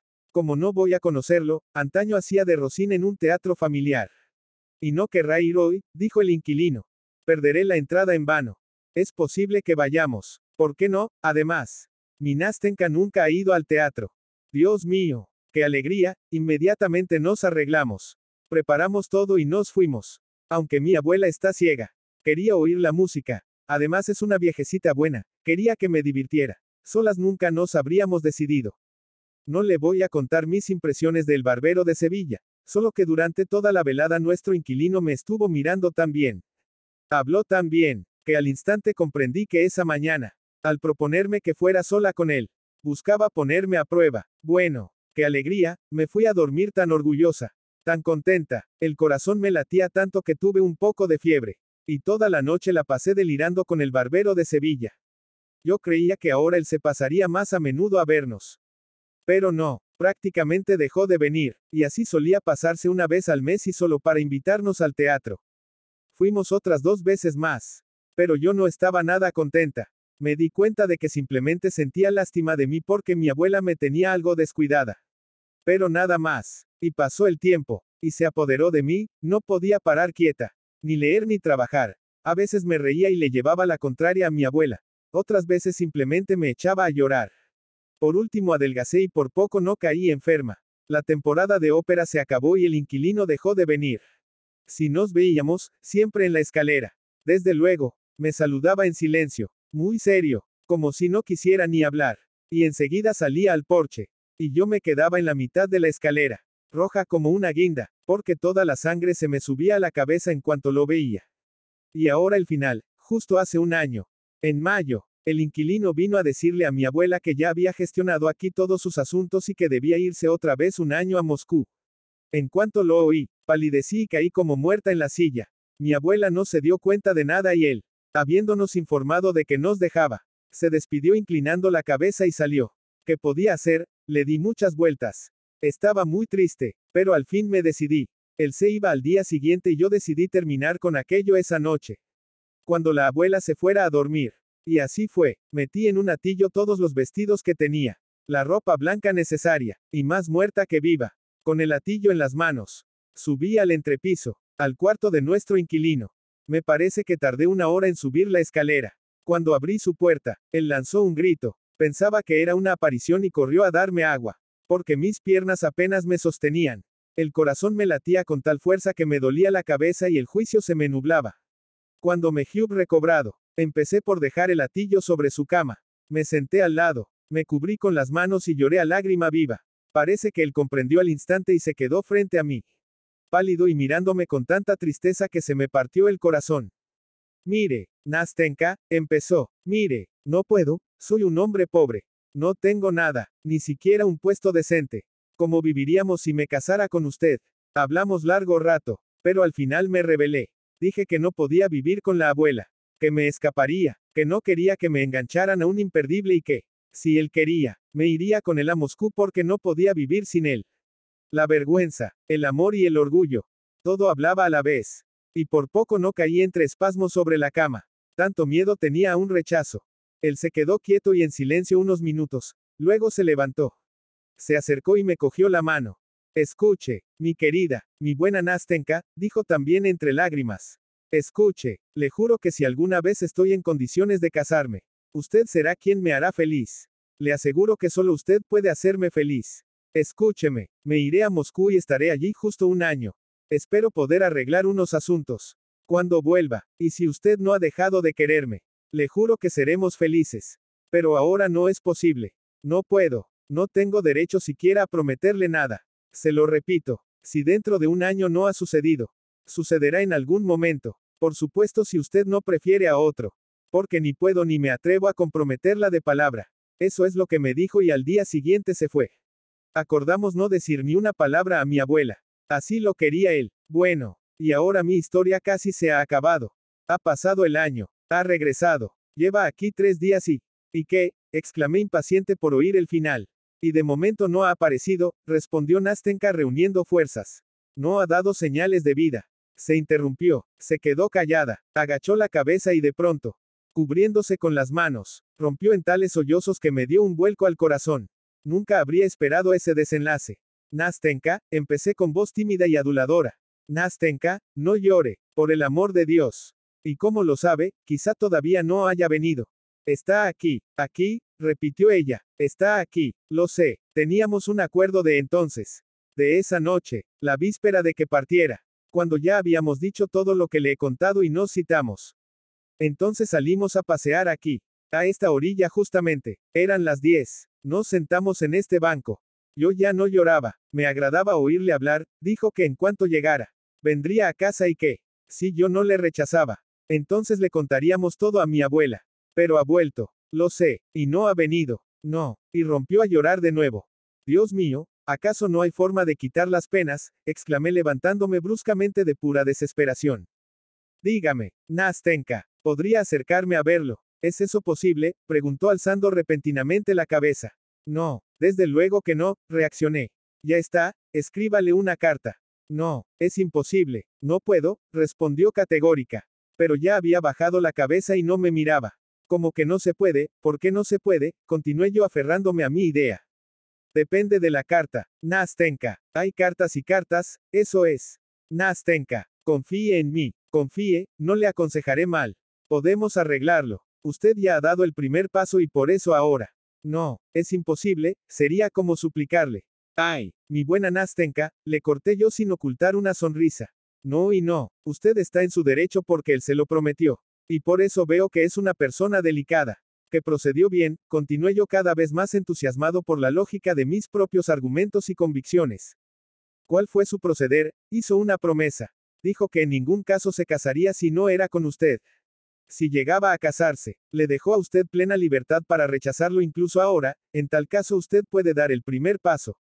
Tiene derecho. Tiene usted preferencia incluso si quisiera. Por ejemplo, librarle de la palabra dada. Dígame, ¿cómo escribiría usted? ¿El qué? Pues esa carta, escribiría, muy señor mío. Seguro que eso es necesario. Lo de, muy señor mío. Segurísimo, ¿por qué no? Creo que. Está bien, siga, muy señor mío, perdone que. No, no hace falta disculparse, los hechos justifican todo. Escriba simplemente, le escribo esta carta, disculpe mi impaciencia, pero he sido feliz todo un año por la esperanza. Soy culpable por no poder soportar ahora ni un día de duda, ahora que ha regresado. Quizás sus intenciones hayan cambiado. Entonces esta carta le dirá que ni se lo reprocho ni lo culpo. No lo culpo porque yo no tengo poder sobre su corazón. Tal es mi destino. Es usted una persona generosa. No va a sonreír ni a enojarse por mis líneas impacientes. Recuerde que las ha escrito una pobre muchacha que está sola, que no tiene quien le enseñe ni a quien pedir consejo y que nunca ha sabido dominar su propio corazón. Pero disculpe que en mi alma, aunque sea por un solo instante, se haya colado una duda. Usted no es capaz de ofender siquiera de pensamiento a esta que tanto lo ha amado y que aún lo ama. Sí, eso es justo lo que yo había pensado, gritó Nastenka y los ojos le resplandecían de dicha. Oh, ha resuelto mis dudas, Dios lo ha enviado, gracias. Gracias. ¿Por qué? Porque Dios me ha enviado, respondí yo contemplando entusiasmado su alegre cara. Sí, aunque sea por eso. Ay, Nastenka, si es que damos las gracias a otras personas solo por vivir junto a nosotros. Yo le doy las gracias por haberme encontrado. Porque voy a recordarla toda mi vida.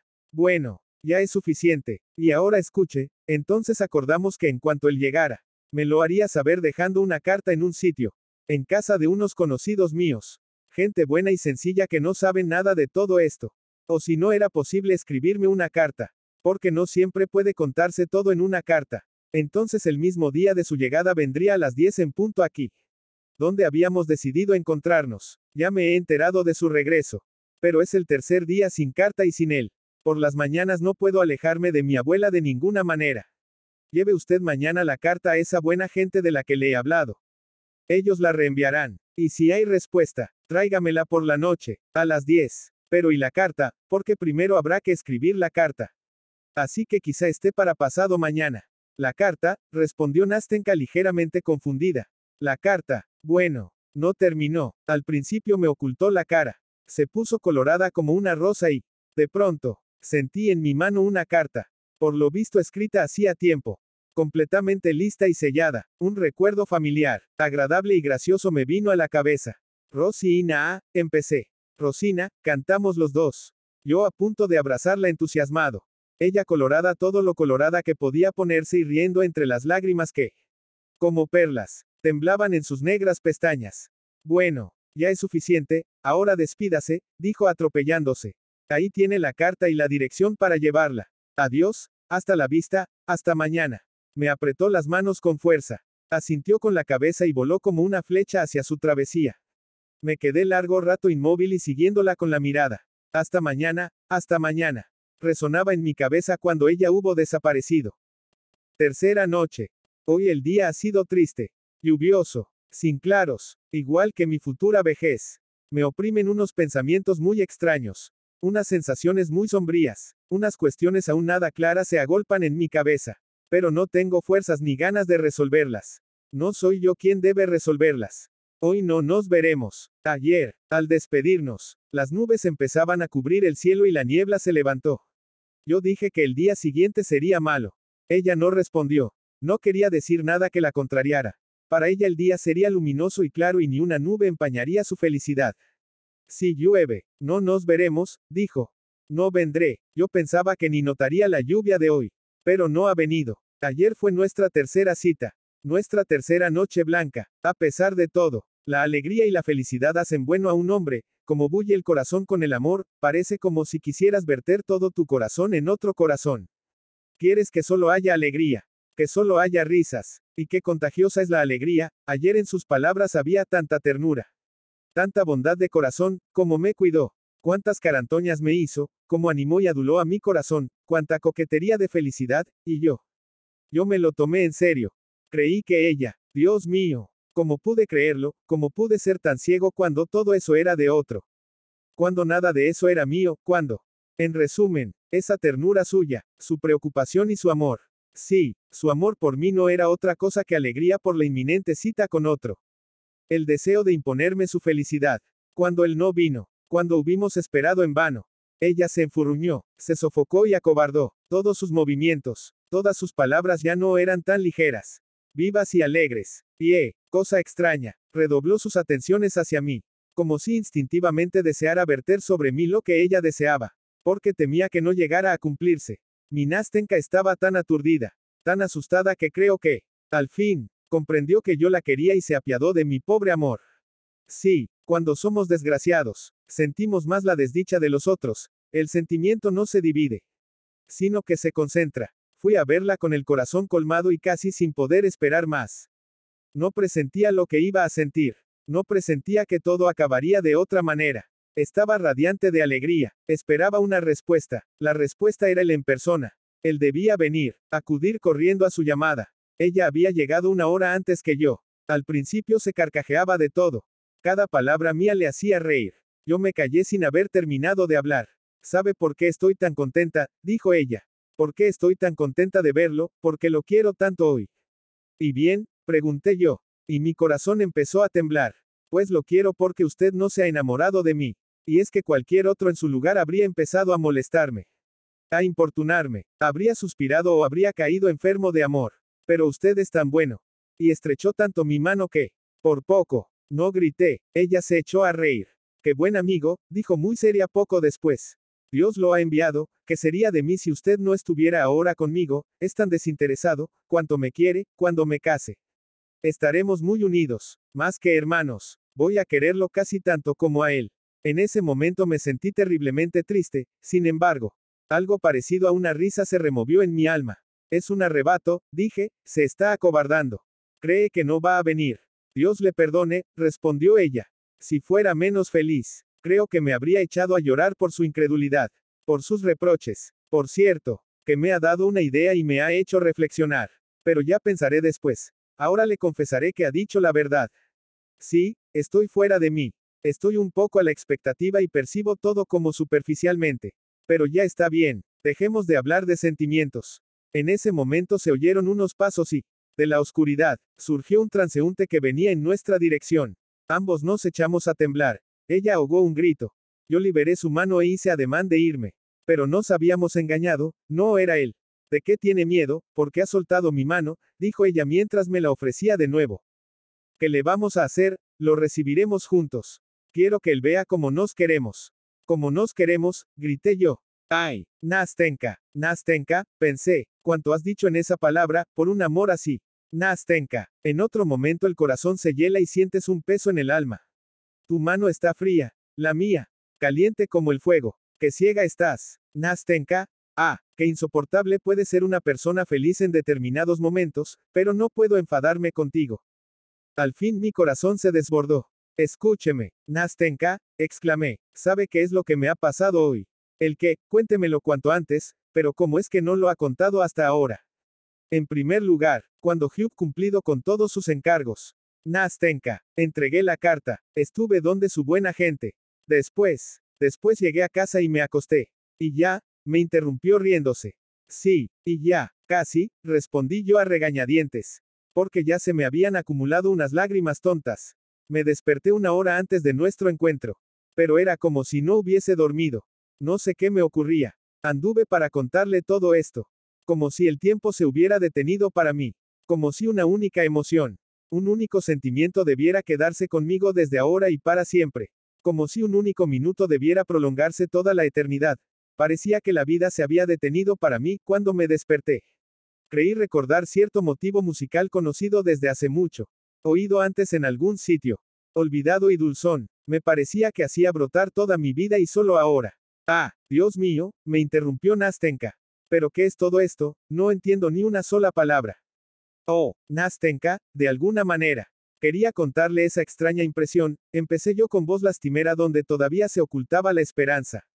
Aunque muy débil, ya basta, déjelo, basta, empezó a hablar, al momento lo había adivinado.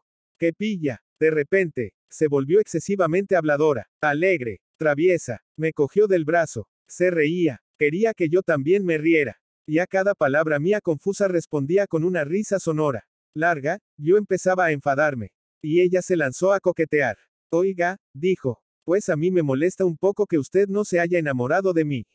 Intente comprender a una persona así, aún así, Señor inquebrantable, no puede por menos que elogiarme por ser tan simple. Yo le cuento todo, todo, sea cual sea la tontería que se me pase por la cabeza. Escuche, ya son las once. No, dije cuando el sonido regular de una campana empezó a tañer en una torre lejana en la ciudad. Ella se paró, dejó de reírse y se puso a contar. Sí, las once, dijo al fin con voz apocada. Insegura. Enseguida me arrepentí de haberla asustado.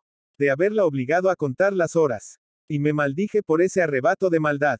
Me dio pena y no sabía cómo expiar mi falta. Empecé a consolarla, a buscar motivos de su ausencia, a ofrecer diferentes motivos, argumentos. En ese momento era la persona más fácil de engañar.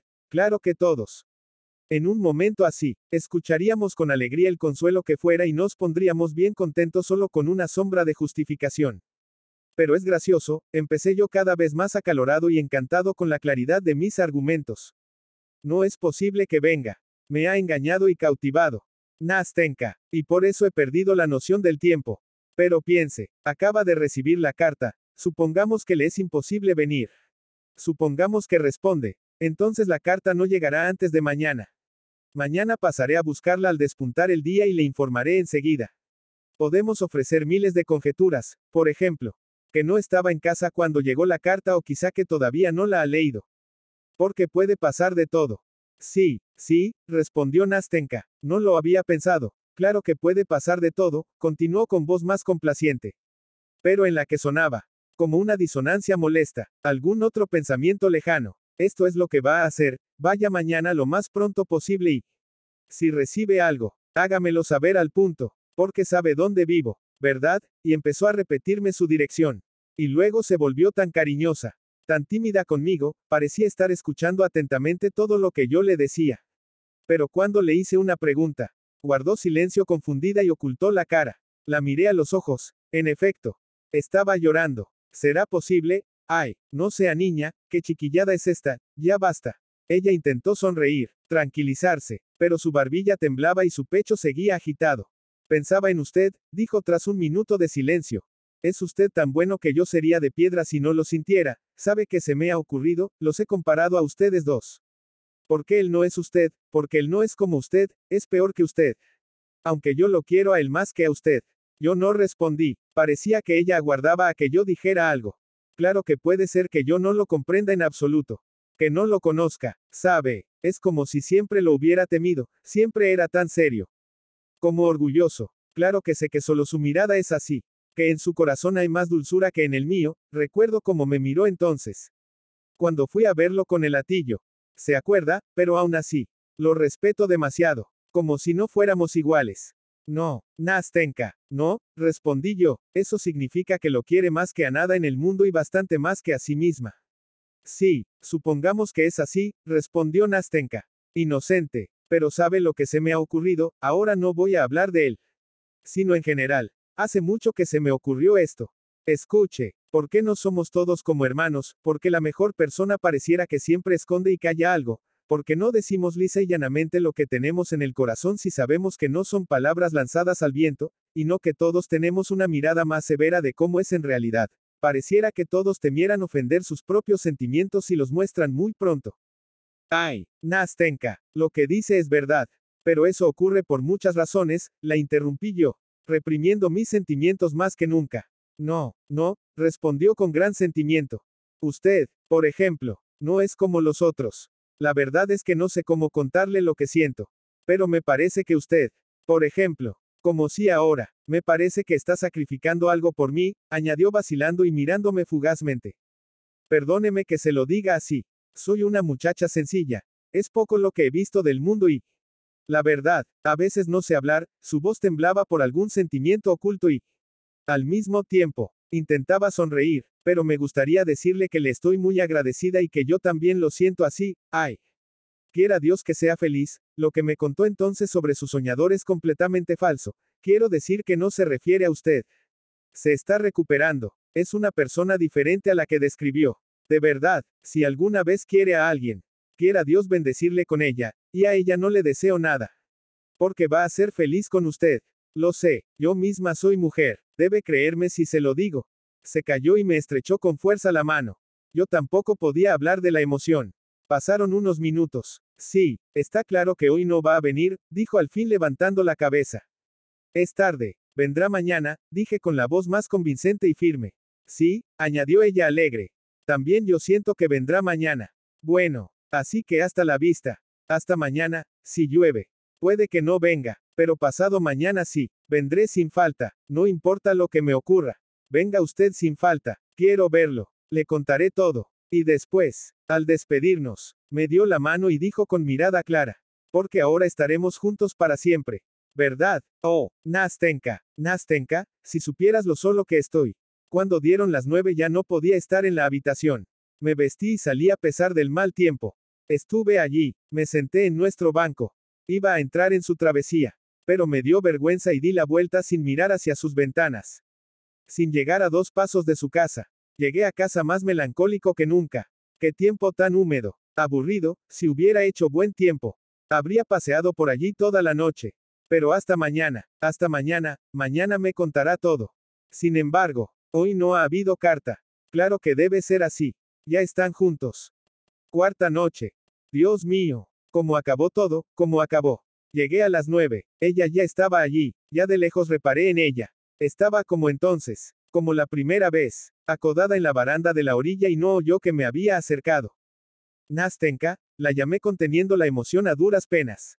Se giró rápidamente. Vamos, dijo. Vamos. Deprisa. La miré perplejo. A ver, ¿dónde está la carta? ¿Ha traído la carta? repitió sujetándose a la barandilla.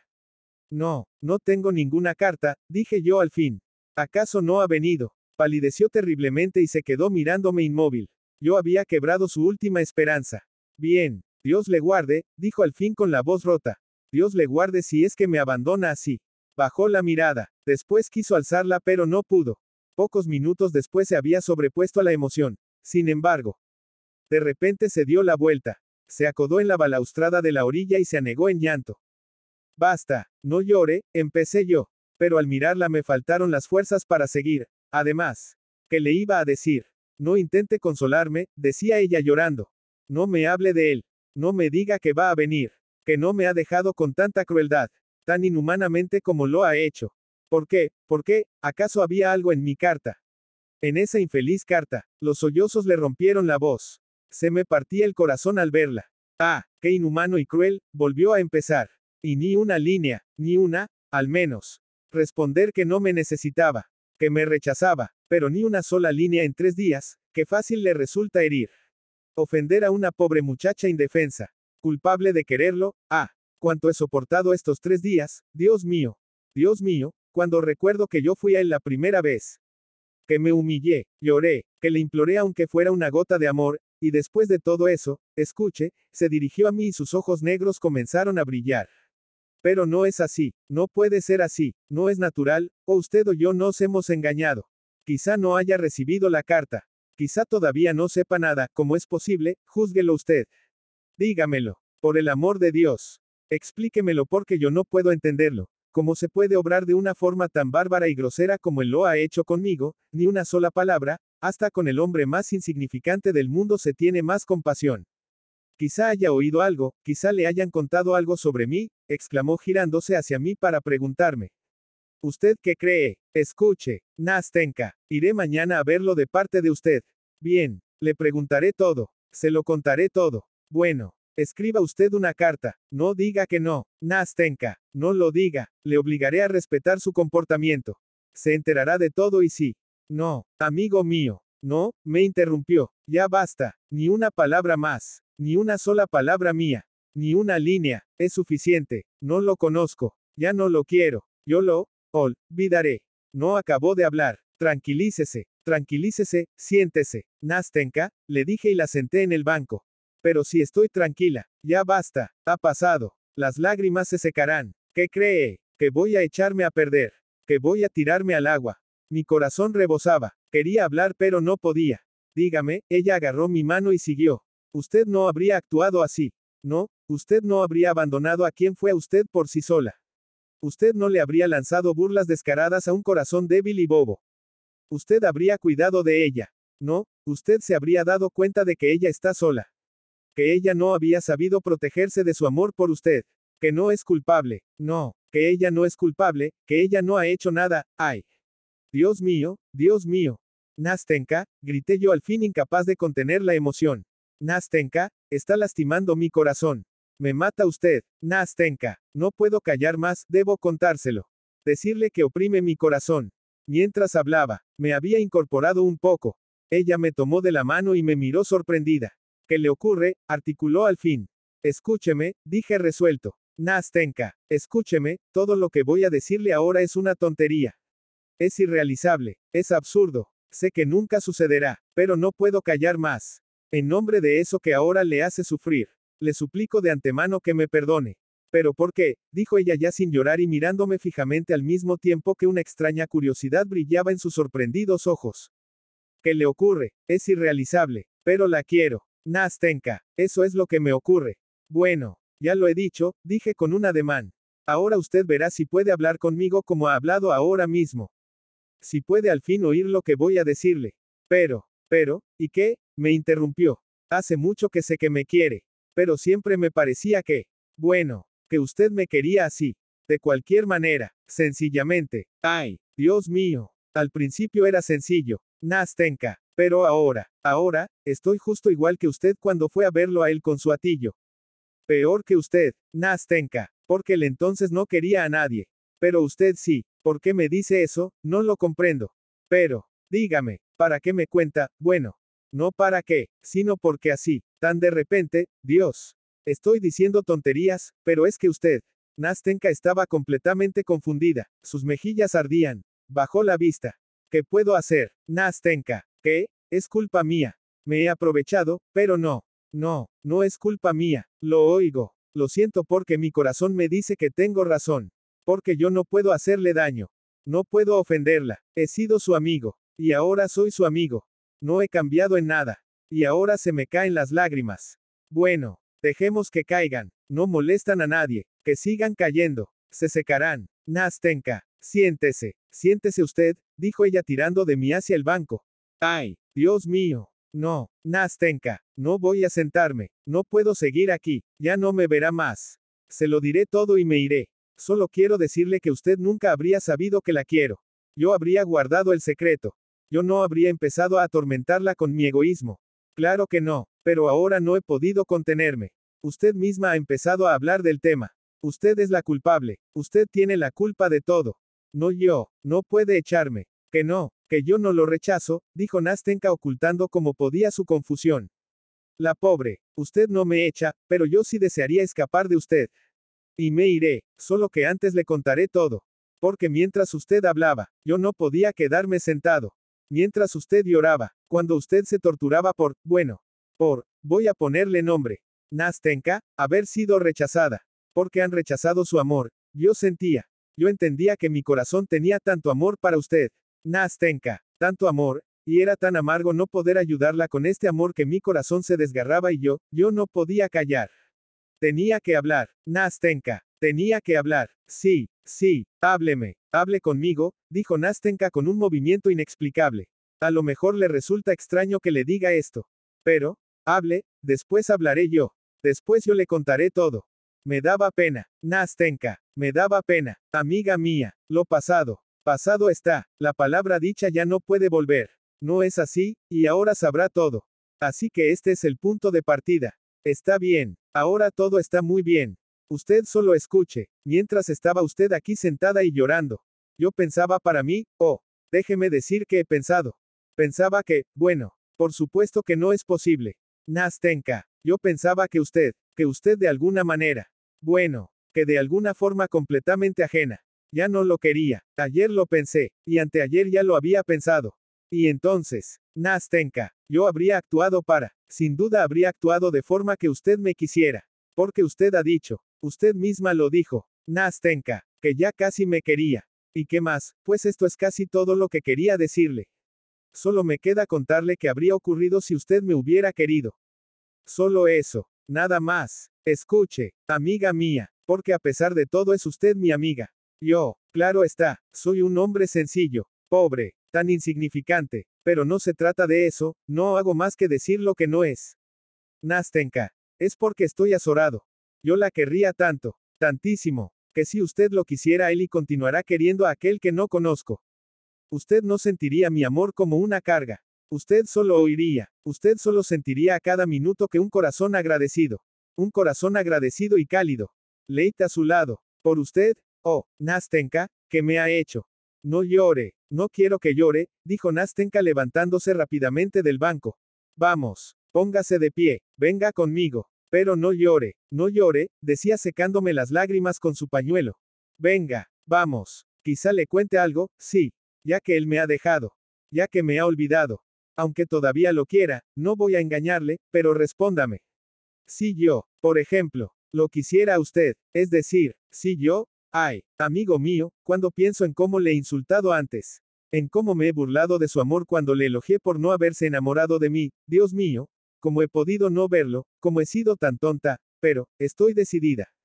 Le contaré todo. Mire, Nastenka, me voy, no hago más que torturarla. Ahora tiene remordimientos por haberse reído y yo no quiero. Sí, no quiero que usted, además de su pena, sí, La culpa es mía. Nastenka. Adiós. Espere, aún no he terminado. Puede esperar. ¿Esperar? ¿El qué? Yo lo quiero. Pero se me pasará. Se me tiene que pasar. Es imposible que no se me pase. Ya se me está pasando. Puedo sentirlo. Quién sabe, a lo mejor se termina hoy porque lo odio. Porque se ha burlado de mí. Mientras que usted ha llorado aquí conmigo. Y por eso usted no me habría rechazado como él. Porque usted me quiere y él no me quería. Y porque, por último, yo lo quiero a usted, sí. Lo quiero, lo quiero como usted me quiere a mí. Yo misma se lo había dicho antes. Usted lo ha oído. Lo quiero porque es usted mejor que él. Porque es más agradecido que él. Porque él, la pobrecita estaba tan alterada que no pudo terminar. Apoyó la cabeza en mi hombro. Luego en mi pecho y se echó a llorar amargamente. Yo la consolaba, la convencía, pero ella no podía parar. No hacía más que apretarme la mano y decir entre sollozos, espere. Espere, enseguida paro. Quiero decirle, no crea usted que estas lágrimas, son solo de debilidad. Espere a que se me pase. Por fin paró, se secó las lágrimas y echamos de nuevo a andar. Me hubiera gustado hablar, pero ella siguió pidiéndome que esperara. Los dos guardamos silencio. Por fin recobró el ánimo y empezó a hablar. Y bien, empezó con voz débil y temblorosa, pero en la que ya resonaba algo que se me clavó directo en el corazón y le provocó dulce dolor. No crea que soy tan inestable e inconstante. No crea que puedo olvidar y traicionar con tanta ligereza y rapidez. Un año entero lo he querido y juro por Dios que nunca, nunca, le he sido infiel ni siquiera de pensamiento. Y él lo ha despreciado. Él se ha reído de mí. Dios le ampare, pero ha herido e insultado a mi corazón. Yo, yo no lo quiero porque yo solo puedo querer lo magnánimo. Lo comprensivo. Lo agradecido. Porque yo misma soy así y él no es digno de mí. Dios le ampare, ha sido mejor que si yo me hubiera engañado con mis esperanzas y hubiera averiguado que era así, bueno. Se acabó, pero quién sabe. Mi buen amigo, continuó ella estrechándome la mano. Quién sabe si quizá todo mi amor no era un engaño de los sentimientos. Una fantasía, quizá empezó como una chiquillada. Por una tontería, porque estaba bajo la vigilancia de mi abuela, quizá yo deba querer a otro. No a él, no a alguien así, sino a otro que se apiade de mí, y, bueno. Dejémoslo, se interrumpió Nastenka ahogada de emoción. Yo solo quería decirle, yo quería decirle que, a pesar de que lo quiero a él, no, de que lo quería, a pesar de eso, si usted todavía diría, si usted siente que su amor es tan grande que puede desplazar en mi corazón al de antes. Si usted quiere apiadarse de mí, si no quiere dejarme sola con mi destino, sin consuelo, sin esperanzas, si quiere quererme siempre como me quiere ahora, entonces le juro que mi agradecimiento, que mi amor será al fin digno de su amor, va a prestarme su apoyo. Nastenka, exclamé yo ahogándome por los sollozos. Nastenka, ay, Nastenka, bueno, ya basta, es suficiente, ahora sí que es suficiente, dijo ella dominándose a duras penas. Ahora ya está todo dicho. ¿Verdad? Usted es feliz y yo soy feliz. Ni una palabra más sobre esto. Espere, apiádese de mí, hable de cualquier otra cosa. Por el amor de Dios. Sí, Nastenka, dejemos de hablar de esto. Ahora soy feliz. Yo, bien. Nastenka, hablemos de otra cosa. Rápido. De otra cosa. Sí, estoy listo. No sabíamos qué decir. Reíamos. Llorábamos. Dijimos miles de palabras sin relación ni sentido, Tan pronto íbamos por la acera como nos dábamos la vuelta y empezábamos a cruzar la calle. Después nos parábamos y volvíamos a cruzar a la orilla. Éramos como niños. Ahora vivo solo. Nastenka, empezaba yo. Y mañana. Bueno. Claro. Ya sabe que soy pobre. Nastenka. Solo tengo 1200. Pero no pasa nada. Naturalmente que no. Pero mi abuela tiene una pensión. Ella no nos molestará. Tenemos que llevarnos a mi abuela. Claro. Tenemos que llevárnosla. Solo que Matriona. Ah, y nosotras tenemos a Fiocla. Matriona es buena. Tiene un único defecto, no tiene imaginación. Nastenka. Ninguna imaginación. Pero no pasa nada. Da igual. Las dos pueden estar juntas. Pero mañana múdese a nuestra casa. ¿Cómo? A su casa, de acuerdo. Estoy dispuesto. Sí, vivirá de alquiler con nosotras. Arriba tenemos el entrepiso. Está vacío. Había una inquilina, una viejecita, noble, se ha ido y sé que mi abuela quiere que venga alguien joven. Yo le digo, ¿por qué joven? Y ella, por nada. Yo ya soy vieja, pero no pienses que quiero casarte con él. Nastenka, pero intuyo que es por eso. Oh, Nastenka, y los dos nos echamos a reír. Bueno, ya está bien, ¿Dónde vive usted? Se me ha olvidado. ¿Dónde el puente asterisco asterisco asterisco? En la casa Baránico. ¿Es esa casa tan grande? Sí, esa tan grande. Ah, la conozco. Es una buena casa. Pero, sabe, déjela y véngase a la nuestra enseguida. Mañana mismo. Nastenka. Mañana mismo. Debo un poco del alquiler. Pero no pasa nada, voy a cobrar el sueldo enseguida. ¿Sabe? Puede que yo dé clases. Aprenderé y daré clases. Qué bien. A mí me van a dar una distinción muy pronto. Entonces, mañana será nuestro inquilino. Sí, e iremos a ver el barbero de Sevilla porque pronto volverán a representarlo. Iremos. Sí, Nastenka se reía, no. Mejor no vayamos a ver el barbero. Sino otra. Está bien. Otra. Será mejor. No lo había pensado. Mientras hablábamos, ambos caminábamos como embriagados, como en una nube, como si no supiéramos qué estábamos haciendo. Bien nos deteníamos y hablábamos largo rato en el mismo sitio. Bien echábamos de nuevo a andar. Dios sabrá hacia dónde. Y de nuevo risas. Y de nuevo lágrimas. Entonces Nastenka quiso irse a casa. Yo no me atreví a retenerla y quise acompañarla hasta la misma puerta. Nos pusimos en camino y entonces. Al cabo de cuarto de hora. Estábamos en la orilla, en nuestro banco. Entonces ella suspiró, y las lágrimas acudieron de nuevo a sus ojos. Yo vacilo. Siento frío, pero al instante. Ella me aprieta la mano y tira de mí para volver a andar. Charlar, hablar, es hora de que me vaya a casa. Creo que es muy tarde, dijo Nastenka al fin. Ya basta de tanta chiquillada. Sí, Nastenka, aunque yo no puedo dormir, no voy a ir a casa. Creo que yo tampoco podré dormir. Acompáñeme, sin falta, pero esta vez llegaremos hasta mi casa. Seguro, seguro. Palabra de honor, porque alguna vez tendremos que volver a casa. Palabra de honor, respondí yo riéndome. Bien, vamos, vamos. Mire el cielo. Nastenka. Mañana será un día maravilloso. Qué cielo tan azul. Qué luna, vea, esa nube amarilla va a taparla. Vea, vea, no, ha pasado de largo. Vea. Pero Nastenka no miraba la nube. Estaba quieta y parada, como clavada en la tierra. Poco después se volvió como temerosa. Se apretó contra mí, su mano temblaba en la mía. La miré, se apoyó en mí con más fuerza aún. En ese momento un joven pasó por nuestro lado. Se paró, nos miró fijamente y dio unos pocos pasos más. Mi corazón empezó a temblar. Nastenka, dije yo a media voz. ¿Quién es? Nastenka. Es él, susurró ella acercándose y temblando más aún. Yo apenas podía tenerme en pie. Nastenka, eres tú, Nastenka, se oyó una voz detrás de nosotros y, en ese momento, el joven dio varios pasos hacia nosotros. ¡Qué grito! Dios mío, cómo se estremeció ella, cómo se soltó de mis brazos y voló a su encuentro, yo me quedé parado mirándolos. Como un muerto, pero apenas le había alargado la mano. Apenas se había lanzado a sus brazos. Cuando se giró de nuevo hacia mí, apareció junto a mí rápida como el viento, como un rayo, y antes de que yo me hubiera dado cuenta, me abrazó por el cuello y me besó fuerte, cálidamente. Después, sin haberme dicho ni una palabra, corrió de nuevo con él. Lo cogió de la mano y lo arrastró tras de sí. Yo me quedé largo rato siguiéndolos con la mirada, finalmente los dos desaparecieron de mi vista.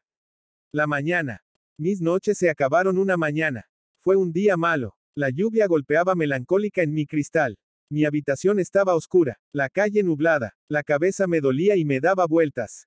La fiebre se colaba por todos mis miembros. Una carta para ti, Batiushka. La ha traído el repartidor del correo local, dijo Matriona por encima de mí. Una carta. ¿De quién? Exclamé yo saltando de la silla. Pues no lo sé, Batiushka. Mira a ver, a lo mejor lo pone. Rompí el sobre. Era de ella. Ay, perdóneme, perdóneme, me escribía Nastenka. De rodillas se lo suplico. Perdóneme, le mentí a usted. A mí misma. Fue un sueño. Una visión. Hoy sufro tanto por usted. Perdóneme, no me condene, puesto que yo en nada he cambiado. Dije que iba a quererlo y ahora lo quiero.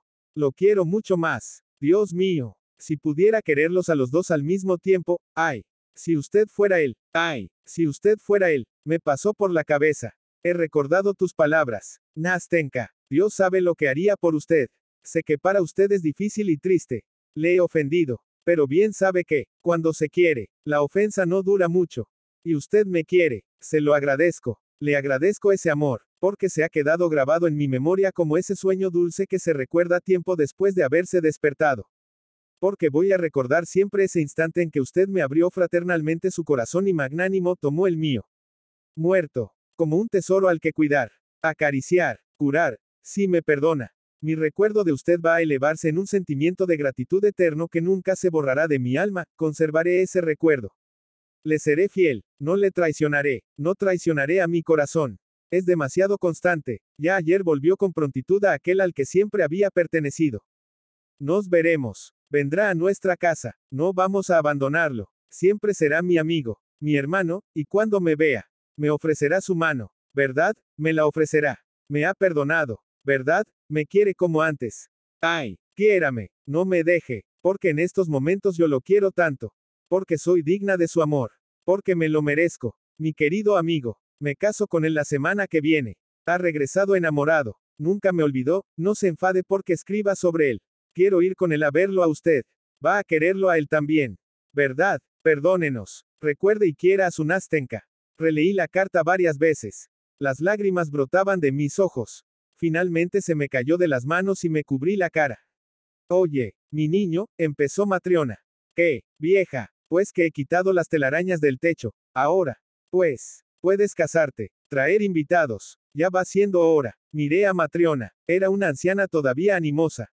Joven. Pero. No sé por qué. De pronto se me presentó con mirada apagada. Con arrugas en la cara. Encorvada. Decrépita, sin saber por qué también me pareció que mi habitación había envejecido tanto como la anciana. Las paredes y los pisos se habían descolorido. Apagado. Las telarañas se habían multiplicado.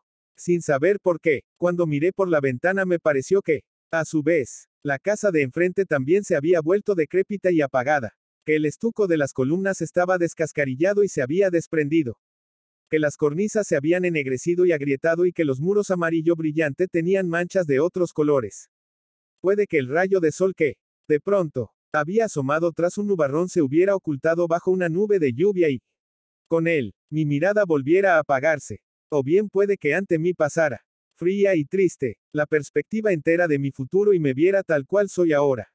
Exactamente después de 15 años. Envejecido, en la misma habitación, igual de solo, con la misma matriona, quien no habrá ganado ni un poco de juicio en todos estos años.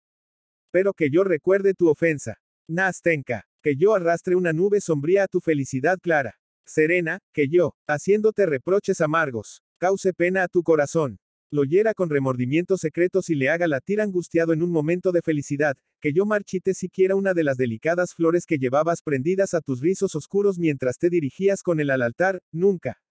Nunca, sea claro tu cielo. Sea clara y serena tu sonrisa querida. Seas bienaventurada por ese minuto de felicidad y dicha que le ofreciste a otro corazón. A uno solitario y agradecido. Dios mío, todo un minuto de felicidad, ¿acaso es poco para toda una vida humana?